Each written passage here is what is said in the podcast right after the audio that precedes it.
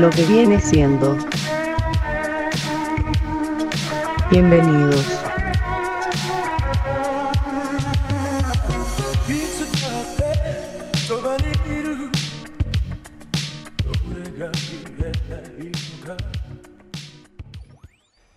Hello, my baby. Hello, my darling. Hello, my ragtime girl. ¿Cómo está, Lick? Mm, este, un poco abochornado por tus piropos de los años 30, pero gracias. Bienvenidos, esto es lo que viene siendo. Y el día de hoy tenemos un tema muy especial, muy bonito.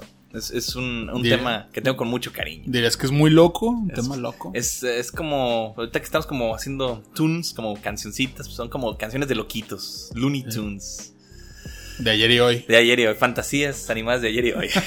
¿Qué vamos a tenemos, Ay. El día de hoy este, tenemos un programa sobre, sobre las caricaturas clásicas del estudio de Warner Brothers, que son las conocidas como Merry Melodies o Looney Tunes. Sí. Y pues, es, es algo que yo recuerdo con mucho amor. Creo que nos tocó una, una época muy bonita para, para ser niños, por lo menos para la tele. Sí. Digo, yo sé que todas las generaciones dicen eso. Dicen, no, mi, mi generación fue la mejor. Nosotros tuvimos una fortuna muy extraña de poder ver como cosas de la época. Pero fue el último estironcito de todas las caricaturas clásicas. Y estamos hablando de caricaturas de 1930, Sí, de- de- 1940. de- desde cosas, pues sí, todas las caricaturas que había antes hasta ese entonces. Todos nos lo recetaban. Sí, era, era curioso porque estábamos viendo caricaturas de nuestros años, como las Tortugas Ninja o, o He-Man, pero también de repente alcanzaba a ver caricaturas de Popeye o de Betty Boop, que son viejísimas, hasta el gato Félix me tocó ver. Y, de- y, por supuesto, las clásicas entre las clásicas, que son los Looney Tunes. Y pues eh, no nos llegaron todas, esto es algo muy importante. Este, yo, yo me sorprendió de viejo ver la cantidad de caricaturas que se hicieron en esa época de los Looney Tunes. Pero me gustaría empezar desde el principio. Me gustaría empezar preguntándole a usted, Lick. Sí. ¿Usted qué prefería? ¿Las, las caricaturas de la Warner o de Disney o Box Bunny? ¿Cuáles eran sus favoritas? Fíjate que es muy chistoso porque. Digo, ya ahorita, por ejemplo, me gustan mucho las dos. Pero sí son muy diferentes. Uh, Pero sí hubo un momento en el que yo mismo, a lo mejor como a los 7, 8 años, sí reaccioné que las caricaturas de Disney eran como muy ñoñas. y yo decía, no, es que sí está más chido Warner. Warner. Y, e- y- y me acuerdo que una vez hice un dibujo, porque yo sí dibujaba mucho los Looney Tunes, donde estaban, pues no puedo decir torturando, pero pues le estaban echando dinamita y dándole madrazos con un martillo a Mickey Mouse entre Box y, Do- y Lucas y Ajá. así. Cosas que no verías en una caricatura de Disney. No, no, no, pero o sea, eh, eh, me acordé de ese dibujo porque pues creo que eh, eso habla mucho de que era lo que me gustaba más en ese momento. Eso es verdad. Y, y es interesante que lo mencione. Por ahí alguien dijo esta frase, no me acuerdo quién la dijo, pero decía, "L- l- Disney es como música clásica y Warner es como jazz. Jazz. ¿Quién decía Sí. eso? ¿Quién decía esa frase? Mm, no me acuerdo quién lo dijo. Es una bonita frase y, y representa mucho de estas caricaturas, porque para los que no estén muy en contexto y no entiendan muy bien qué pedo, eh, en aquella época, que es la época de, dorada de la animación, yo creo que no ha habido una época como esa, nunca. Había muchos estudios este, muy, muy, muy buenos trabajando. Estoy hablando de Metro Goldwyn Mayer, estaba trabajando Disney, Warner y este y también el estudio independiente de Walter Lantz. O sea, había muchos haciendo caricaturas, había muchos haciendo animación. Y yo sé que ahorita dirán, bueno, ahorita también hay muchas cosas buenas, está Ricky Morty, o tenemos este, reedición de caricaturas viejas.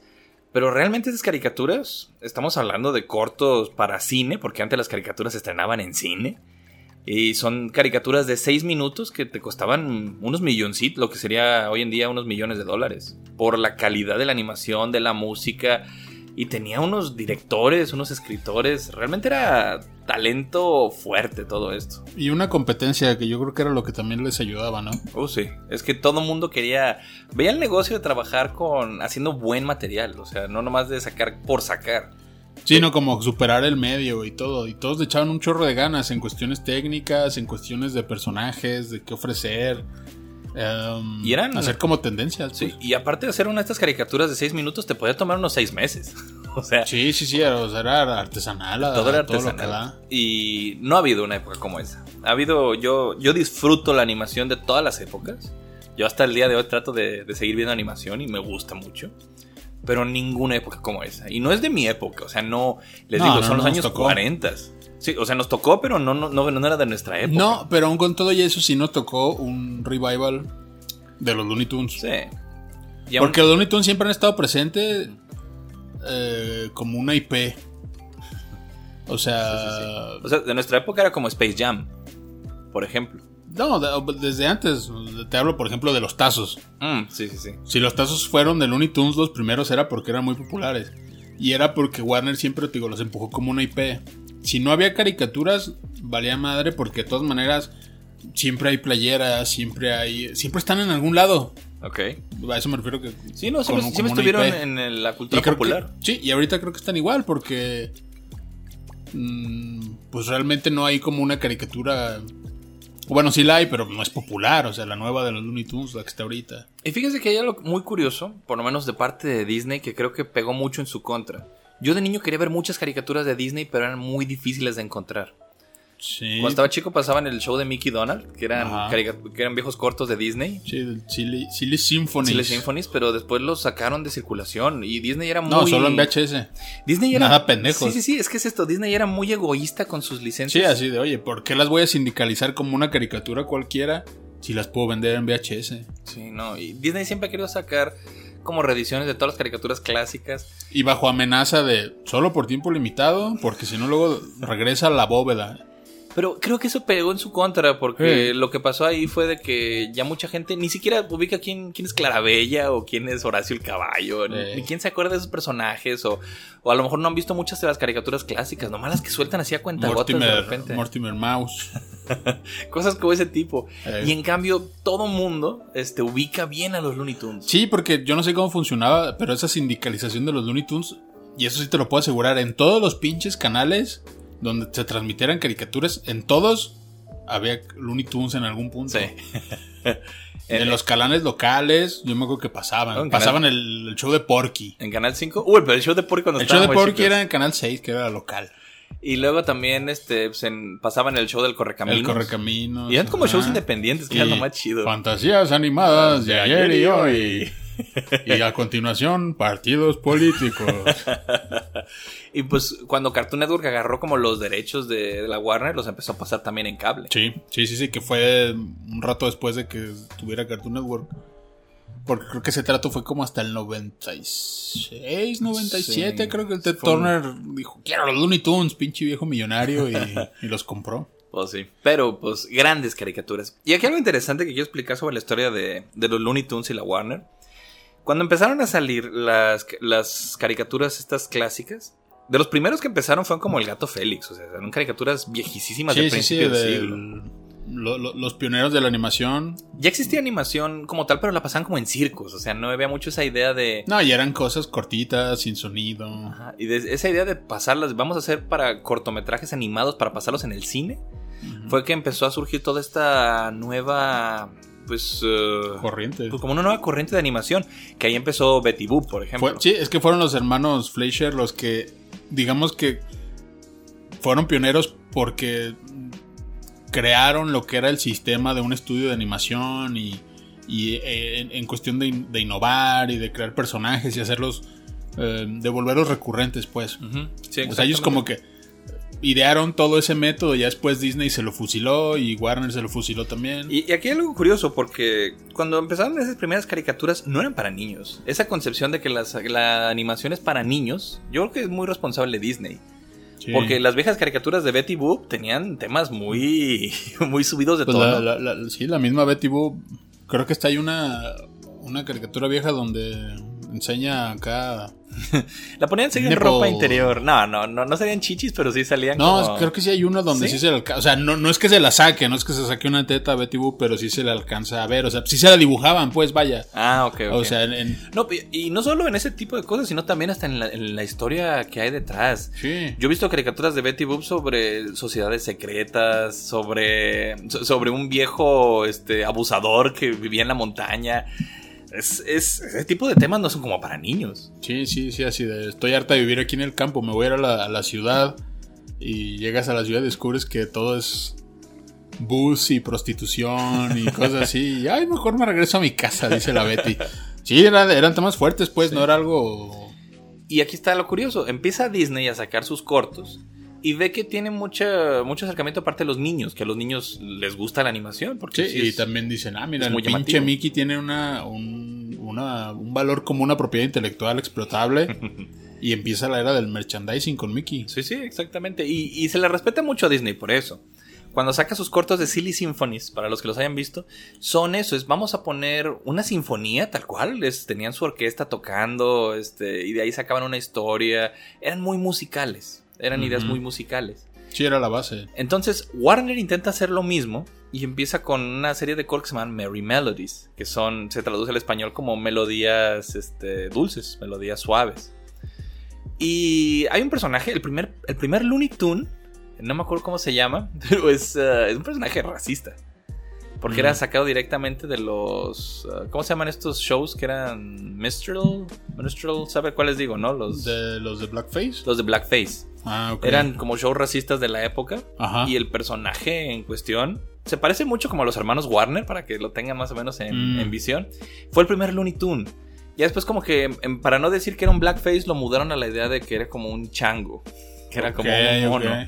Pero sí, tiene... Es, que era parte del tono Sí, racista. me- me- me- menos, menos ofensivo. Pero por eso... No se enojen, no es un, no es un negro, es un chango. Pero es que es eso, de, de ahí sacaron para... Fue el primer Looney Tune real, que empezó a tener varios cortos seguidos. Porque empezaron a descubrir que la gente se acordaba de los personajes, que les agarraba Bosco cariño. se llamaba. Bosco, ahí, ahí lo tiene, sí. Para el que lo quiera buscar, sí, ese es exactamente. Y es un blackface. Sí, y, y tiene toda esa vibra de. de- pues que se fusilaban todo entre ellos. Sí. Tiene cosas de, de- de Félix el Gato. Tiene los ojos de Félix el Gato, pero tiene las manos de Mickey Mouse. Mm. La idea de los guantes blancos también es de los shows estos de... De esos dos shows racistas. También de ahí venían. Ah, ok. Por eso todos los personajes clásicos tienen esos guantes. Ah, pero ahora si preguntas, te dicen, no, es que Disney decía que era más fácil animar. También, también es más fácil dibujar eh, manos así de esa manera. Pero bueno. Entonces, así empiezan los Looney Tunes como una competencia a lo que estaba sacando Silly Symphonies. Y es curioso porque hay como dos tipos de shows diferentes, pero a la vez los personajes salían igual en Merry Melodies o en Looney Tunes. O sea, Ujú. eran como dos, dos distritos distintos de, de la franquicia, pero compartían personajes y al de, final... la, de la franquicia, ¿no? Digo, de, de Warner Brothers, o sea, del- de, Ah, ya, ya, ya, ya, ya. Sí, sí, sí. Y al final como que se fusionaron en una sola idea y les gustó más el nombre de Looney Tunes, que significa lo mismo, significa Y es que sí- canciones locas. sí sacaba mucho de onda porque, pues, digo, en esa sindicación que, de, de- de televisión que nos tocó a nosotros, bien te puede tocar uno de esos que eran, pues, no eran para divertir como tal, sino eran como más serios y traían como... eh, Una vibra distinta. Refranes, Ah, o sí. sea, como medio reflexivos. Porque eran muy y, como- le- y luego te tocaba uno del pinche pato Lucas haciendo pendejadas, pues. Eran muy de, de, este como copiando Silly Symphony, lo que, lo que hacían, de esas Pero historias, sí eran más serios. o- historias moralinas. O hasta medio. Había unos que se daban como mieditos. O sea, Sí, no era la intención, pero sí se ven como muy creepy la Ah, sí, música. hay, unos que he visto que sí. Hay uno que se llama, creo que Una noche en la librería, algo así le pusieron. Ajá. Está medio perturbador. ¿Sabes también cuál me tocó ver a mí Mm. muchas veces? El de. Ese que ya está prohibido, el de, el de los negros. cómo se llama. Mm. De hecho, yo hice una recopilación de los, este, de los, de los 11 prohibidos. Que son 11 caricaturas de Merry Melodies o de Looney Tunes que prohibieron así completamente por, por ser racistas. Ahí por si los buscan, este, están ahí en mi, en mi canal ¿Y de, de la teoría del dibujo. ah. ¿Y Ahí ese cómo se llama? Ocho negros huevones, o cómo se llama ese. Este- Es que eso se trata, digo, si no lo han visto. eh, eso no sé cuál se refiere, pero es que hay muchos. Hay uno- uno donde nomás ves a negros jugando dados en la calle, En- en- comiendo sandía. en todos esos cortos salen Ah, cosas así. Pero este se trata nada más de eso. No me Ah, acuerdo no. cuál era el concepto. No, el que usted dice, ya sé cuál es. Ya sé cuál- pero ese no es de Looney Tunes. Ese ¿Ah, es no? de. No, es, es de. No me acuerdo si es de, de la Metro Goldwyn Mayer o de, o de Walter Lance. Mm. Es, es por- se me hace que es de la Metro. Y sí, es. eh, es el- se llama Lazy Town. Ah, eh, es, exacto, Lazy Town. Ese- yo, yo nunca he visto una cosa más racista que ese corto. Está bien, cabrón. Está bien mal pedo, ah, pues eh, ese me tocó verlo en sindicación. Ey, sí, sí, sí. Y es curioso porque sí, todas estas caricaturas, algunas están prohibidas en Estados Unidos y aquí las siguen pasando. Pues sí, porque es muy libre, pues. Y algo, por cierto, algo que me gusta a la hora que están pasando esos cortos que los están incorporando a las plataformas. Sí, sobre todo en. Bueno, en HBO, obviamente, pues. No, pero les ponen un warning que dice, ¿saben Ah, sí. qué? Lo que van a ver ahorita contiene elementos racistas o, o, este, misóginos o incorrectos en sí, general. eh, eh, eso lo hace HBO, que a mí se me hace bien.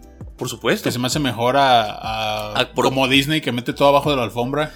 Disney o, o, este, o censura una parte así como que esté pesadita o simplemente no lo pasa. Y o lo, o lo quita de la versión infantil de la plataforma. Sí, y, y hay algo que dicen estos, eh, estas cortinillas, dicen, preferimos pasar el material tal como es para que se pueda conocer y se vea Entiéndanlo como una. como no, con ojos críticos. No, y como algo de su época, pues. Y es mejor a ignorar, a fingir que nunca sucedió. Eso es peor porque es, porque es negar el pasado. Sí. Y podemos hacer que ocurra otra vez. Y a mí se me hace la forma más madura de trabajar esto. Sí, sí, sí, sí. Porque seamos honestos, las, ahorita estamos, las animaciones que estamos creando, los programas que estamos haciendo, tal vez en el futuro son incorrectos. Tal vez a lo, a lo mejor ahorita a nosotros no se nos hace que lo sean. No, bro, pues ya hay un montón de cosas que nosotros veamos que ya son incorrectas. Pues exactamente. Por eso, o sea, y en el futuro va a pasar eso. No les va a gustar por una razón y, y ese es el punto, negar todo lo que hacemos. ¿No? Es, es- es agarrarlo con madurez y decir, esto era de otra época. Punto. Sí. Pero bueno, vamos a regresar un poquito Sí. a la historia de los Looney Tunes. Porque hay unos elementos que me gustan mucho, mucho Looney Tunes. Y creo que la parte más fuerte que tienen ellos son los personajes. Sí. Porque, por ejemplo, Horacio el Caballo y Clarabella son medio... De fondo. Pues sí. y además que, ¿sabes qué? Yo creo que poca personalidad. no sé cuánto tiempo, pero en esas caricaturas de Disney, pues realmente no hablaban. ¿No? O sea, podías deducir sus temperamentos o sus personalidades. Dices, ah, Goofy está pendejo. Mickey, pues es como el chido. Donald está bien pinche histérico. Pero personajes, por Eh. ejemplo, populares que se quedan todavía como Minnie. Minnie nunca ha tenido mucha personalidad. No, no, no. Y, pero- y lo que te digo, en esos cortos, pues nada más murmuraban. Y, Sí. Y no hacían otra cosa. Entonces, como que no sentías ese. Pero, por ejemplo, caricaturas ya de más adelante, como entre los 40 y 50, Sí. que ya había una Minnie o una Daisy a color. Todavía Daisy tenía más personalidad. A pesar de que era una personalidad de, de Bella, la mujer nomás está hecha para torturar al hombre. Esa, esa era la personalidad que le creaban a esos personajes. Pero eran muy unidimensionales y siempre Sí. han sido así. Mickey es muy unidimensional. Mi- mi- Mickey es muy neutral. Ah, es, es- sí, es muy vacío como personaje. Pero como que en el fondo sabes que es un hijo de la chingada. y es, es un hipócrita. La verdad, las mejores caricaturas de Disney no son de Mickey, son de Donald o de Goofy. Son los que Yo- sabían yo- llevar yo- una buena yo caricatura. diría que eh, ahí el, el rey es Goofy. La neta. ¿Y usted que es tan fan de Donald? No, bueno, pero pues la neta, si me, si- si- o sea, si- siendo objetivos, las mejores, las mejores de Disney. A mí me ultramaman las de Goofy, pero, Son- pero Donald tiene también unas muy sí, buenas. pero pues si esas vas, o sea, además en cuestión de de relevancia actual, Ajá. tú puedes seguir viendo muchas de las del Goofy Town y verga, están bien chidas. Y es que es esto, los personajes de Warner agarraron todos una personalidad muy fuerte. Por ahí decía una vez, no me acuerdo, una- un viejo animador decía, la, el mayor encanto que tienen los Looney Tunes es que puedes poner a dos personajes, los que tú quieras, escoge de todos los que es de Looney Tunes, ajá. los pones a convivir en una caricatura Y sale algo. y el, y el, el libreto sale solo. Sí, porque sabes sí, sí, exactamente cómo va a reaccionar cada uno. Y eso lo voy a hablar un poquito más adelante porque hubo un animador que sí lo hizo así. Sí, porque eh, son personajes y personalidades más grandes que la vida misma. Muy y- completos. Y, y- sí, exacto, están tan completos que, que se superponen al guion. Por eso ver cochinadas como Space Jam 2 duele. duele. Si la 1 ya tiene ciertos problemas de que no es tan respetuoso del material original, dices, bueno, por lo menos le echan muchas ganas aquí, la animación está bien chida, pero por lo que me han dicho la 2, porque no la he visto, Ah, ¿no lo has visto? No Jesucristo. por, eso me la he brincado. Ok. Pero bueno, vamos a hablar sobre el primer Looney Tune popular. ¿Quién fue? Porky. Porky. Porky, Ah, Porky. Porky Pig. Porky era un personaje que empezó a ganar mucha popularidad de entre todos los Looney Tunes. Porque empezó como un puerco, nomás era como un puerco animado. Un puerco de fondo, porque había muchos cortos como de granja, ¿no? Eh, como animales de granja. Y era, un, era un personaje más. Pero tan solo agregarle ese, ese detallito de que era tartamudo le daba muchísimo encanto al personaje. Lo Sí. hacía muy gracioso. Sí. Porky tiene una cualidad muy divertida. eh, eso se pierde muchas veces en el doblaje. Y es que Porky trata de completar una idea, pero se queda a la mitad. Es- pues, porque la palabra está muy complicada. Por ejemplo, em, este, hay una palabra. Por este, irme a algo sencillo es de, oye, quiero crear un, una emparedada, una emparedada, una emparedada, una... Quiero desayunar. Sí, cortaba sí, la frase porque no podía terminarla. Sintetizaba. Se veía forzado a sintetizar sus ideas. Porque no podía. Sí, sí, sí. Y tan de adultos es la Warner que pueden encontrar. Hay un corto de Porky que hacían en las fiestas de Warner. Oh, Esto es algo, un tema muy interesante. Los de la Warner se juntaban de vez en cuando a hacer fiestas internas en el estudio y hacían animaciones subidas de tono en la que los personajes Mm. este, o hablaban de, de pornografía o hacían chistes pesaditos o hasta groserías. Y hay un corto de Porky en el cual está martillando, se da un putazo en la mano Ey. y dice, ah, son of a, son of a, son of a, son of, son of a gun. y se empieza a reír y, dice, y voltea la cámara y dice, ay, pensaron que iba a decir son of a bitch, ¿verdad? y es, es Y eso fue solo interno. Sí, es- eran- eso no era para que lo viera el público, eso Oye, era eh, interno. eh, eh, está en el mismo rango en, que ese de, de Mickey perforando Mm. quesos con una erección. no, ese es, ese es mentira. Ese es ese- nuevo, ese- ¿ah? no, Sí. ese sí es mamada. Pero aquí va algo interesante. Ese, eso que sacaron era, era interno para reírse. Y es rarísimo Sí, ver a Porky ellos. diciendo groserías. Pero te da el tipo de humor que manejaban los de la Warner. Eran pesaditos. Sí, o sea, esos güeyes no. Vaya, no quiero decir que no tenían como una línea ejecutiva detrás. No, por supuesto que sí la tenían. Que sí la tenían, pero no era como un poder creativo. Tenían muchísima Como el de Disney. más libertad. Ajá. Y aquí ajá. hay otra, esto es una anécdota que escuché, la dicen los animadores de Disney. Una vez hicieron lo mismo los de Disney. Para un corto interno de la compañía, pusieron a Mickey cogiéndose a Minnie. Oh shit. Y todos se cagaron de risa y Disney estaba ja, ja, ja, ja, ja. Y dijo, Walt. Walt Disney. Ah. Y dice, ¿quién hizo este corto? Y ya se levantaron, los corrió en ese momento. Sí, pues sí, pero eh, hijo de la chingada los engañó con su risa y dijo, ah, no, ya nos ganamos al patrón. Sí, exactamente. Y Disney era muy... Era muy cuidadoso con ese tipo de aspectos porque él tenía muy en claro de que era animación para niños, o sea, para toda la familia. Y jamás Sí. quiso cruzar una, una línea de ese tipo. Sí, sí, sí. Entonces, pero la Sí. Warner era mucho más libre y también esa libertad se ve a la hora de crear sus historias. Por lo mismo, Porky, en muchos sentidos, Porky es como el Mickey de, de Warner, porque es un personaje muy neutro, no, no es malo, lo ponías a hacer muchas cosas. Lo ponían a batallar. Lo ponían a batallar.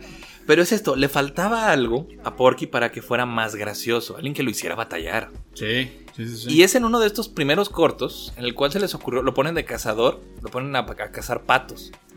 Y de entre todos los patos hay uno que estaba demente. Estaba, estaba loco y brincaba y corría. Y, y a la gente le encantó tanto ese personaje que preguntaban al estudio, ¿va a salir más de ese... De ese pinche pato de ese da- Daffy Duck? co- cocainómano. Es ah, sí, la gente le decía Sí, Daffy. Daffy, Duck, porque Daffy significa loco. Aquí lo conocemos como Lucas, porque pues el chiste no se traduce, pero... Pero sí, no sé cómo llamarle, porque a mí me gusta más llamarle por su nombre original, pero también dicen, ah, qué mamón eres, llámalo Es que sabes Lucas". que aquí nadie, nadie nunca Lo llama Daffy. le ha dicho Daffy. Sí, Ah, no. Lucas. Muchos, muchos nombres sí se han, este... mm, Ay, ¿cómo le llaman? Estandarizar.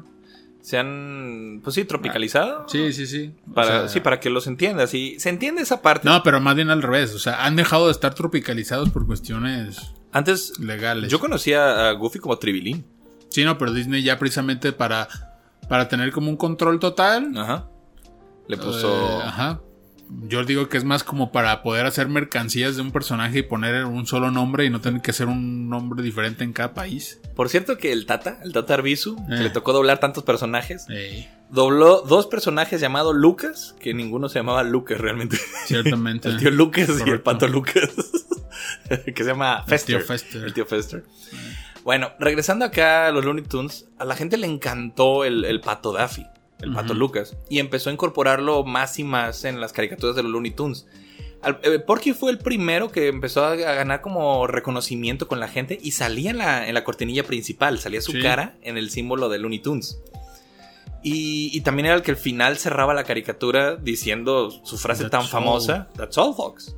Que la frase siguió saliendo toda la vida, pero ya, no, la- ya no la decía Porky, o sea, ya, ya nada más venía escrita al final de la caricatura. Que significa, eso es todo, amigos, aquí la, aquí la traducían así. Mm. Y, y Daffy, Lucas empezó a agarrar tanta popularidad que lo empezaron a poner junto con Porky en la cortinilla principal. Y poco a poco Daffy empezó a quedarse con el protagonismo. ya no, no eran. Ya la caricatura al principio era ver cómo Porky iba a su día a día junto con Daffy molestándolo o alterándolo. Pero Daffy se volvió un personaje tan completo que empezó a echar a Porky de lado. E inclusive hay una caricatura viejita en blanco y negro en la que en la que se ve Daffy hablando con uno de los ejecutivos de Warner diciendo Eh. eso, ya dejen a Porky, déjenla a un lado, miren a mí, Quítenmelo. quítamelo, yo yo yo puedo llevar el show solo. Ajá. Y es gracioso que hicieran eso porque era un chiste, porque decir como, sí, Daffy, Daffy se está es ganando a la gente, Es más popular. pero ahí empezó a ganar más personalidad todavía el personaje de Daffy. Sí, porque era más cínico y más mierda. Daffy tiene dos personalidades, porque es, es un pato loco y, y muy divertido y muy brincón, pero también de ser una mierda, es porque Daffy es mierda. Es, sí, sí, sí. es ventajoso, y egoísta. aprovechado. Y en sus primeras caricaturas no era así. Y es gracioso porque, porque viéndolo en retrospectiva, parece como Daffy con su personalidad actual, parece como si estuviera fingiendo ser así para que no lo atraparan siendo así de mierda. Porque es parte de cómo es su persona. Y es lo que, es lo que digo yo. Los Looney Tunes son personajes tan completos que, que, que tienen una personalidad más fuerte que lo que, que cualquier otro personaje de Sí, la tele. sí, eso te digo. A ver, dime cómo es Mickey. Describe a Mickey con. O sea, es- ¿Se ríe? Hay una parodia, no creo si es de Matt, creo que es de Matt, que Mickey dice, hey, este, pero gracias a todo esto que, toda esta mierda que hizo Walt Disney, pues me tienen a mí para seguir divirtiéndose. Y un niño le preguntan, ¿a poco te supone que eres gracioso? Es que es lo que te digo. Y sí, no, no es gracioso. Los, eh, los, los Looney Tunes sí subían muchísimo el peldaño. Y hay una primera caricatura en la que sale ya, ya Box. Eh, Box es un personaje. Definitivamente es el personaje más popular de los Looney Tunes hasta la fecha. Y es el que ya tiene. El, es el símbolo del Es el estudio. jefe. Es el jefe completamente. Sí. Y los inicios de Box son muy diferentes a los de Daffy. Box no empezó a salir como un personaje en medio de las caricaturas de otros. Él empezó con su propio concepto que fueron evolucionando. Y es curioso porque la creación de Box Bunny no es de un solo artista. Ujú. Es de todos los es de todas las cabezas fuertes de Warner. Todos pusieron un poquito para la creación del personaje. Es, eh, ahorita voy a hablar un poquito sobre los directores porque cada uno tenía una visión diferente. Y esta es una, es una fortaleza muy grande que tienen los Looney Tunes. No, digo, también la tenían los, los, los de Disney porque había directores como Jack Hanna que hacía caricaturas muy específicas. Las de Goofy, que son como Goofy, que son un Goofy chingo de Goofies. Sí, sí, sí. son de son Jack Hanna. Y aquí hay. Les llaman los tres. Los tres grandes. Son tres directores específicos de Warner. Porque había muchos. Chupas el grande. Pero yo diría que más que tres grandes, son cinco grandes. Nada Sí. más que los otros dos no duraron tanto Bueno, tiempo. yo, yo difiero un poco porque tengo problemas con uno de esos cinco grandes, pero. Uno de los. Bueno, uno de los que Ricardo menos le gusta. Pero ahorita, ahorita le voy a dar sus Eh, puntos ahorita. Sí, sí, sí. Les voy a decir sus nombres. Son Tex Avery, Bob Clampett. Ellos dos son como los dos adicionales que yo agregaría a esto. Y los otros tres, por supuesto, son Robert McKinson, Freeze Freleng y Chuck Jones. Son, esos son los cinco grandes. Sí, y a lo mejor ahorita dicen, ¿ah, eso es qué? Pero si se ponen a hacer como memoria, esos nombres están en su cerebro porque los leyeron un chingo de veces inconscientemente. Y hay muchos más. Por ejemplo, también está Chucones. Este Rudolph Ising. Ese es de los primeros. De hecho, era de las caricaturas originales de Porky. Mm. Pero los Looney Tunes en su mejor esencia, que es la de los años la de 40, a color. son estos cinco. Porque sí, muchas. eh, Betty Boop no. Sus mejores caricaturas son en blanco y negro. La Sí, mayoría, de hecho, sí, son en sí, blanco y negro. Pero lo mejor, lo mejor, mejor, mejor que tiene Looney Tunes son a color. Sí. Y esa es la diferencia de época, es la de los años 40. Y aquí empiezan eh, a funcionar estos nombres y a darse personalidad. Cada director tenía como ideas muy distintas de lo que quería intentar. Y me gustaría hablar primero, quiero hablar de Tex Avery. Sí. Tex Avery es mi director de animación favorito de todos los tiempos. Es, Es de fácil. sí, ese para, güey es- para mí no hay mejor. Es Pilar. Es, es, es un chingón. No por nada tenía su programa en Cartoon Network. ¿Cuál otro El- pinche el show de- director? Y no confundir con un show, bien- un show bien pedorro que se llamaba el show de, de- el maravilloso show de Tex Avery. Era un show culerísimo que sacaron de repente que eran personajes como basados en ideas de Tex Ah. Avery, pero bien culero, gachísimo. No, Sí el, que, suena. el que dice Ricardo es aquí uno que se llamaba eh, The Tex Avery Show, que era un Sí. recopilatorio de cortos clásicos de Tex Avery. Sí, sí, sí, pero te lo vendía Cartoon Network con esa idea de, a ver, ¿quieres ver la creme de la creme. el- De lo mejor de animación. Lo mejor que hay o de dónde salió todo. Tex Avery. Ve a este cabrón. Tex Avery era un, un chingón que trabajó en la Warner como en sus inicios. Él hacía muchas caricaturas de las primeritas. Pero después tuvo problemas con el estudio, se enfadó y mejor se fue a Metro Goldwyn Mayer. Y aquí está el problema. A Tex Avery no se le considera uno de los tres grandes porque no, no duró mucho tiempo en la mejor etapa del estudio. Pero por ejemplo, Tex Avery es de los responsables de hacer a Vox. Y tiene algunas de sus primeras caricaturas y de las caricaturas más clásicas. Eh, esas son de, de Avery. Avery tenía una. una el- las caricaturas de Tex Avery eran. eh, se, se define mucho por exagerar emociones, por, por exagerar muchísimo la expresión facial, por hacerlo muy, muy de gag, muy divertido. A Tex le decían: Esta es la idea que, que es. Tengo una idea principal para trabajar. Y me invento 20 gags con esa idea. Ahí está, ya tengo la caricatura. Era muy práctico para trabajar y hacía cosas brillantes. Tex Avery, eh, para que lo ubiquen un poquito, para, porque estábamos así como muy a las ciegas, Tex Avery fue de los principales que trabajó a Droopy. Y, y junto con Droopy al, al lobo este que salía en las Sí, caricaturas de Droopy. También la mejor etapa de, de de la, Droopy. de la Metro Goldwyn Mayer.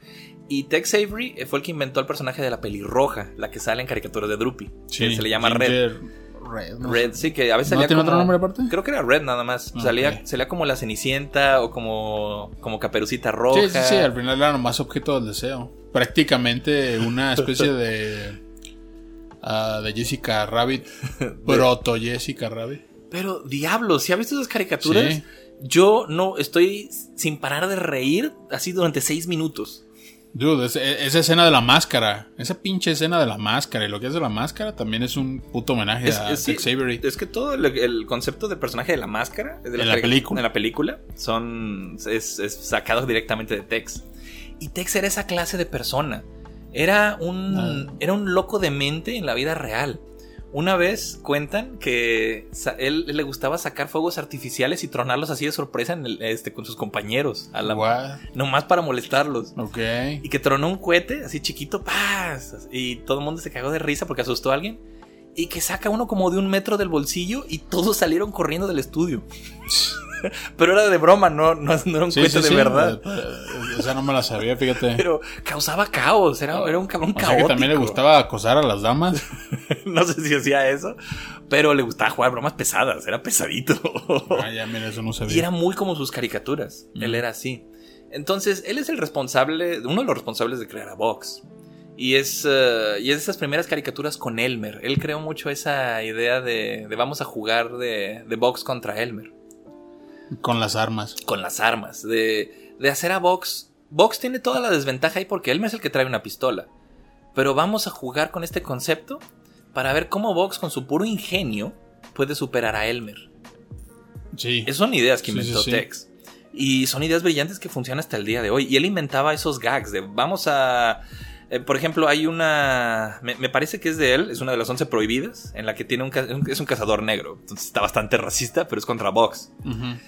Y sale uno de esos, uno de los gags más conocidos que es Vox metiéndose a un tronco y cuando lo sigue el cazador por el otro lado del tronco, lo mueve para que se caiga a un precipicio. Esa es idea de él. Sí. Y, y son ideas que seguían utilizando todos los demás animadores. Sí. Traten de pensarlo como. Ahorita esas ideas se nos hacen muy. como muy básicas. Así como de, ah, sí, la típica idea del yunque, de la dinamita. Ay, caray. Sí, no, ay, cabrón, tiene unos rayos acá. Es, es el espíritu de Tex Avery. Eran, eran ideas buenazas que inventaba. que inventó. Muchas de esas las inventó Tex Avery y ya se Sí, hicieron- ese es, es slapstick Slapstick humor, exactamente. de en animación. O sea, él lo llevó a otro nivel y, y definió ese estándar que se ha ido pues parodiando ya a la fecha. Sí, que ya se volvió como la idea básica de las caricaturas. Sí. Entonces, eso era lo que hacía Tex Avery. Y este. Y son como de las caricaturas más, más icónicas de- de- del estudio de Warner Bros.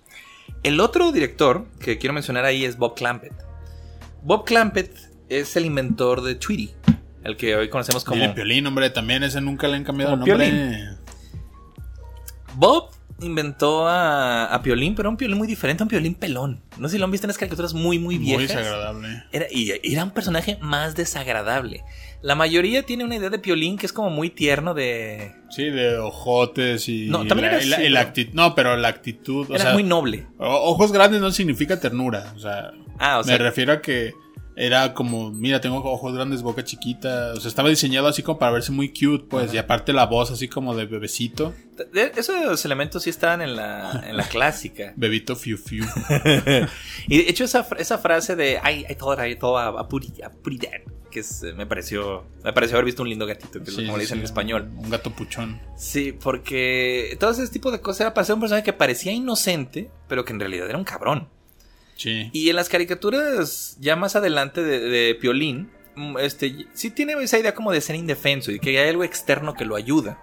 Pero en las primeras, él era el cabrón y un era, bastardo. era, era como Vox, pero, pero hijo de puta, era bien cabrón. Hay una caricatura con dos gatos y se las pasa acosándolo, pero, pero gacho. Sí, lo- los jode bastante. De formas muy violentas, pues. sí, era muy violento Tweety. Y hay algo muy gracioso en la película de ¿Quién engañó a Roger Rabbit? Ey. Toman un poquito al violín de esa época. Sí, se, se chinga a Eddie Valiant de forma bien gratuita y, y también te saca de onda así como de pinche pájaro ojete, pues ¿Por, por qué te ¿qué, hizo? qué te hizo Eddie Valiant? No seas hijo de la chingada. Y es que así era. Es cuando se está colgando de una. Ese es un chiste de Piolín y es de Bob ajá. que está colgando de un alambre y le levanta No, los de dedos un uno por uno. Eh, de eh, que le dice: este, este puerquito se fue al mercado y lo está tumbando del. Sí, sí, del sí. Y el Eddie Valiant ruega por su vida y dice, no, por favor, no me hagan eso. Y el pinche Piolín le vale madre. Ese es el violín de Bob Clampett. Bob Clampett es el que hacía la, la animación más desorbitante. Sin ningún orden. Eran personajes que parecían de plástico. era- se movían como si fueran este, De goma. De goma. Era rarísimo su estilo de animación.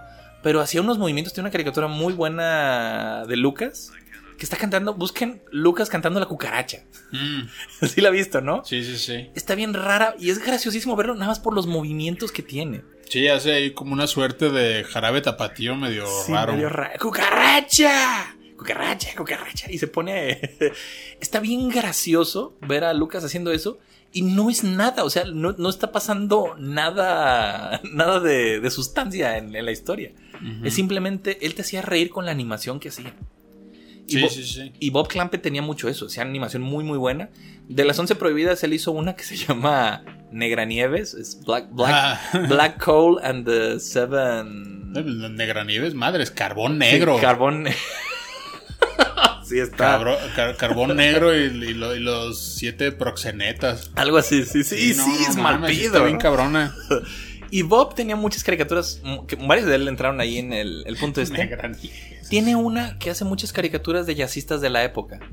Sí, sí, sí. sí. Salen, salen varios, ahorita no me acuerdo de los nombres de los jazzistas. Es que sí, sale es el de, el de Betty Boop, sale este, ¿cómo se llama? ¿El Fleischer? No, el, el jazzista. Ah, ya, ya, ya. ¿Cómo se este, llama? Cap Calloway. Cap Calloway. Es, sale una, entre, entre muchos sale Sí. Cap Calloway. Y están, están racistas por, pero por much- muchas de esas son, son como por los estándares que tenemos ahorita. Y sí había muchos chistes racistas de que, por ejemplo, que les gustaba apostar o cosas así. Pero Bob Clampett, él siempre dijo que él nunca era racista. Dice, ay, me encanta, decía, ay, me mama la música de jazz y toda la cultura Sí, negra. Y la rayuela. Y a lo mejor como blanco de la época. decía- Privilegiado. Sí, a lo mejor decía, pues est- estoy haciendo como un tributo a esto sin darme cuenta que estoy siendo Sí, ofensivo. pero. Sí, porque al final, digo, ahora ya existe un término para eso, le dicen apropiación cultural y también se ofenden por eso. Cosa que a mí no me molesta porque. Y no creo que sea algo malo, porque. Pues no. pues, Cu- Cuando veo a un, un gringo ponerse un sombrero y tomar tequila y feliz 5 de mayo, me da esta risa. No, no me lo tomo a mal. Me da hasta. Digo, mira, le gusta mi cultura. No, no al grado de entenderla bien, exacto. ni siquiera de echarle pero, pues, ganas. está chido, ¿no? Pero es- está chida la cultura y no me molesta. No sé por qué se ha vuelto un lío tan grande eso. Pero bueno. Sí. Volvamos para acá. Entonces, Bob Clampett también no duró mucho en el estudio porque se metió en broncas. Ese sí no lo contrataron en ningún otro. Él hizo su propio show después, era un show de marionetas muy famoso, el show de Beanie. Órale, ¿Lo has no, no me escuchado? suena. ¿No? Era como un show muy famoso de marionetas de los años 50, un show infantil. E hizo otras cosas, pero Bob Clampett tenía fama de que era terrible trabajar con él. Que era una persona Muy- muy pesada. De hecho. Chuck Jones lo odiaba. ¿Ah, sí? Se odiaban, sí. Y, y, y muchos animadores decían eso, que era muy, muy difícil trabajar con él. Que era de esos artistas con visión que son insufribles. Y aquí hay algo muy gracioso, porque ustedes conocerán la caricatura de Ren y Stimpy. Su creador Sí. es este. ¿Cómo se llama? Se llama este. Este. Crifalusi. Eh, John Crifalucci.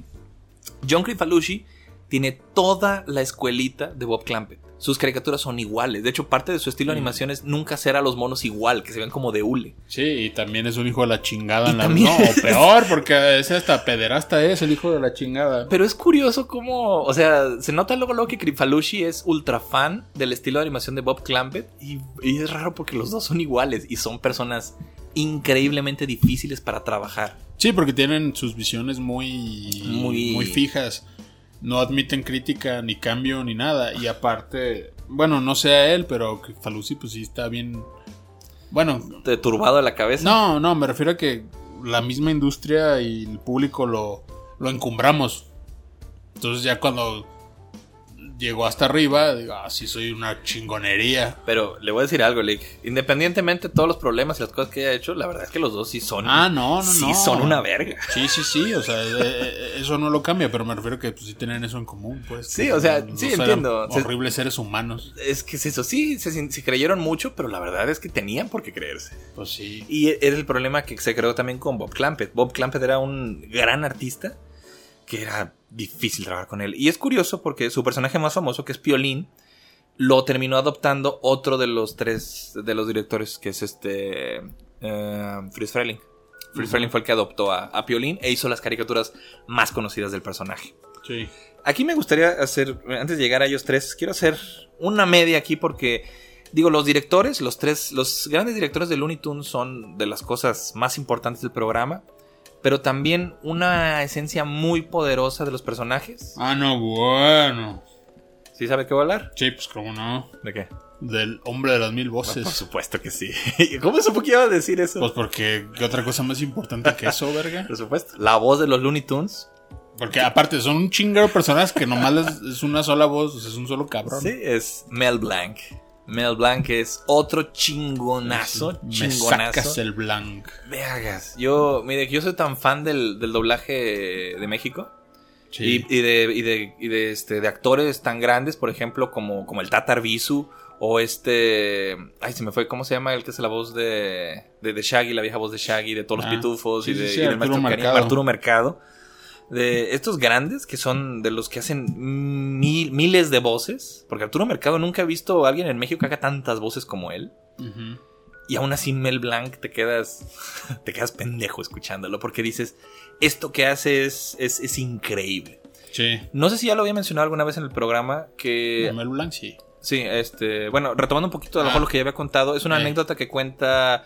eh, es un actor de voz de Los Simpson, no es Castellaneta Ah, ni sí, Shearer. Hank Azaria. Sí, creo que ya habías platicado algo de Sí, eso. sí, el mismo Hank Azaria decía, es que no mames, este cabrón, dice, él hacía la voz de Vox y de Lucas. Y así como yo hago, por ejemplo, la de Moe y la de Apu.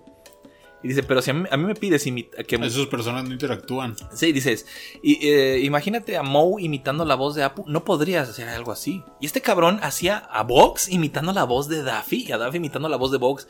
Eso es, in- es, es- es demencial, ¿cómo Sí. haces eso? Sí, sí, sí. Dice, a mí me saldría una voz como en medio de los dos, pero que claramente es Vox imitando la voz de Lucas y Lucas imitando la voz de Vox. Sí. Y todos es él. O sea, estás haciendo variaciones de tus propias voces, imitando tus, imitando tus voces. Eso, Sí. eso es increíble. Mel Blanc hacía la voz. perdón. Eh, nada más por los que me estoy acordando ahorita. Era Vox, era Lucas, era Pepe Le Pew, era Speedy González. Eh, Pepe Leche. fue. Él no fue la voz, la primera voz que tuvo Porky, pero todos los cortos a color sí era él. Y, y Elmer fue al final. El, Elmer también tenía otra voz al principio, que después se la cambiaron porque se murió el actor. Ah. Y él se puso a hacer la voz de Elmer y lo hace de maravilla. Sí. Creo que él, él es Elmer en la de. En, en la que es como una ópera. La, la de. Ópera. La, la que es como de vikingos. Sí, sí, sí. No me acuerdo cómo se llama. What- what's up Opera Doc, algo así se llama. Creo que él es Elmer ahí. Me parece que sí. Pero sí, del que te acuerdes. El, el gallo Claudio es Mel Blanc. Eh, Este. Sam- Quique Gavilán. Quique Gavilán es, es, es Mel Blanc. Silvestre y Silvestre Jr. Eh. es Mel Blanc. Tweety es Mel Blanc. Penélope también es Mel Blanc. Ah, es eso, creo que nomás no hacía a las mujeres. pues bueno, es que ¿cu- ¿cuáles mujeres hay? Penélope no habla. Es una gata que no habla. La, la gallina Miss, Miss Sisi. La gallina pintadita. No, la, la que salía con el gallo Claudio, Miss. Miss- Ah, esa no vale. Miss- ah, está bien chido. Ah, ah, ya, ya me acordé cuál, la, la, la, la flaca esa Sí. que andaba con... Ese, ese está bien raro porque a veces como que el que andaba bien jarioso con ella era el gallo y, Y a veces a no. veces era ella. Claudio no era cariñoso con ella, nomás. No, pero, o sea, por, como por conveniencia. Sí, pues, pero, o sea, como que a ratos, Sí. pues la... la ¿Cómo se dice? La... la- la- pues a- a- alguien buscaba al otro, pues, está un poco extraño. Pero El- sí era muy desagradable esa gallina. Aquí en México, por ejemplo, Box Bunny tuvo tres. De, de sus cortos clásicos hubo tres voces. Tres actores diferentes que hicieron la voz de Box. Allá es increíble darnos cuenta que Mel Blanc duró hasta los años 90 Ujú. y e hizo la voz de Box Bunny hasta. Estoy hablándote de. Los ochentas, porque se murió como en el 87, una cosa No, así. se murió, se murió como a principios de los 90, ¿eh? Yo, yo me acuerdo cuando se murió Mel Blanc todavía. Ay, sí, dices. Yo, yo, yo estaba. Yo me acuerdo qué estaba haciendo. Es se más, murió. no, es más, te digo porque él, la voz de Mel Blanc es en quien engañó a Roger Rabbit. Él sale ahí. Es del 89, creo. Bueno, Bueno, pero ahorita. pero era por esas fechas. Pero pues sí, es, o sea, es increíble que todavía en esas épocas Sí, era sí, él. sí, o sea, se mantuvo. Y, y no solo hizo los Looney Tunes, hizo de muchas más caricaturas. Él era Barney Rubble, del este. Pablo Mármol en Los Picapiedra. Era 10 de julio del 89. ah, del 89. Sé que eran los 90, fíjese. Pero es ya para finales de los 80, sí es cierto. Y al final ya se le notaba ahora sí la voz cansada, ya hasta le sufría un poquito.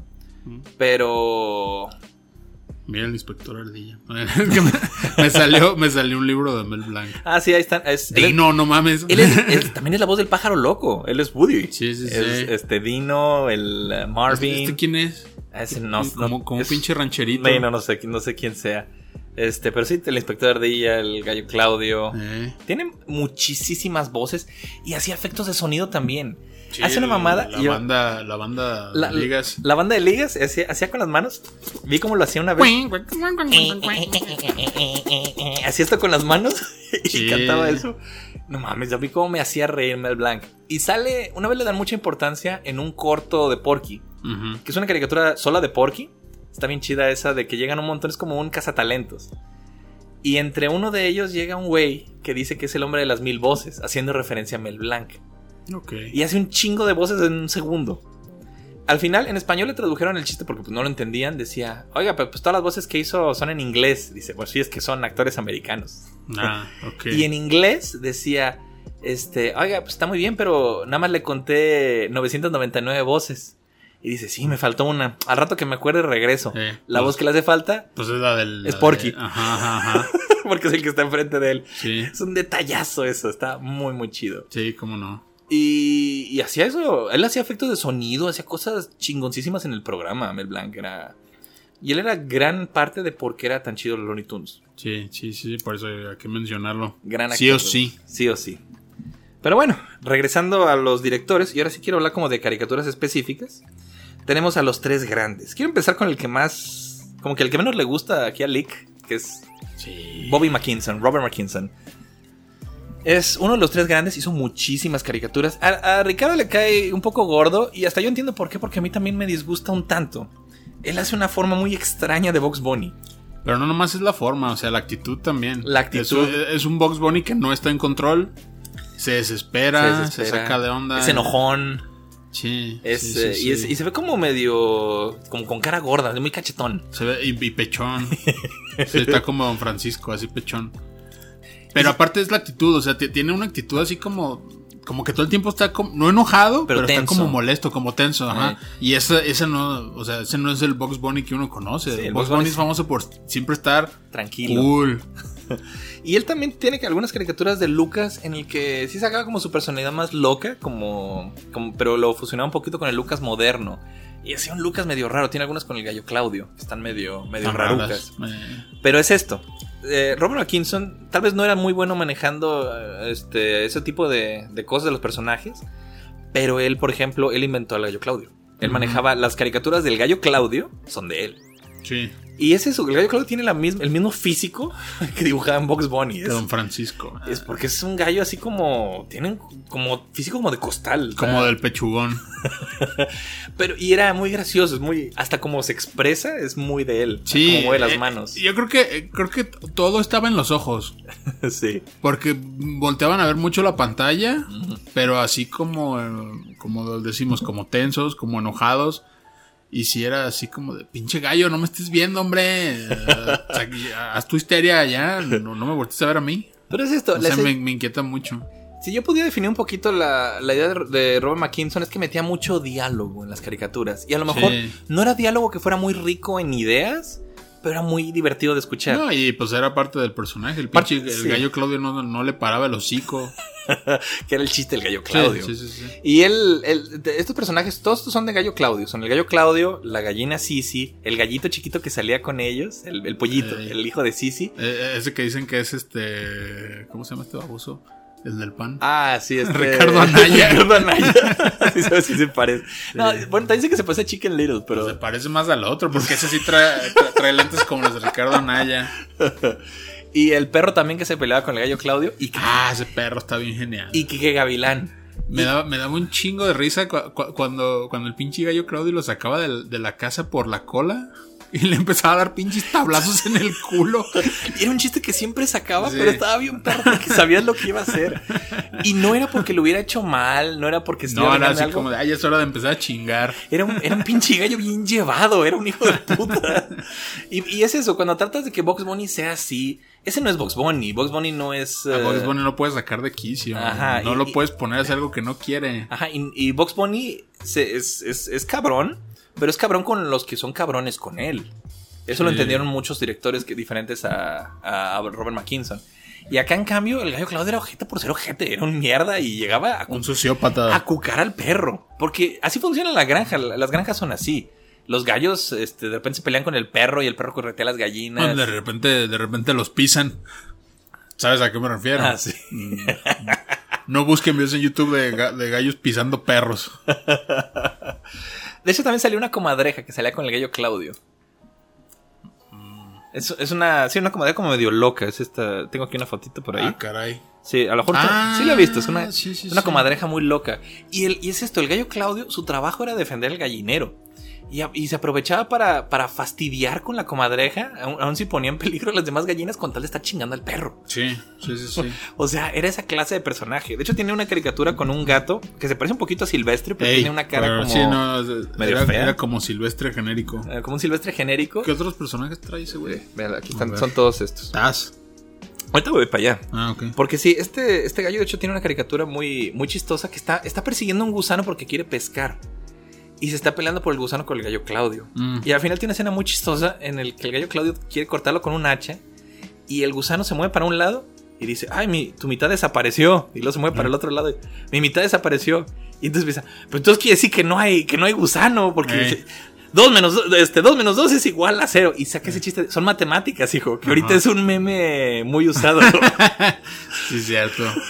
Pero pierde por completo el tema, el tema de lo que está haciendo. Deja el gusano y deja el hacha para estar este, diciendo pendejadas. Sí. Y es muy gracioso. Eh, Robert McKinson fue el que metió mucha caricatura de Silvestre con su E hijo, con su hijito. Este, otros usan diferente. De hecho, los otros dos que voy a mencionar al rato usan muy diferente a Silvestre. Uno lo utilizaba como un gato cobarde. Un gato real, con un gato normal. como un gato normal y el otro lo utilizaba con el, el propósito como de agarrar a, A Speedy. a, a- a Speedy o a Piolín. Era como un, como un cazador. Y Robert McKinson empezó a utilizarlo mucho como esta idea de padre, de padre de familia, porque puso Pero un padre que decepciona constantemente a su hijo es una premisa muy ojete. sí.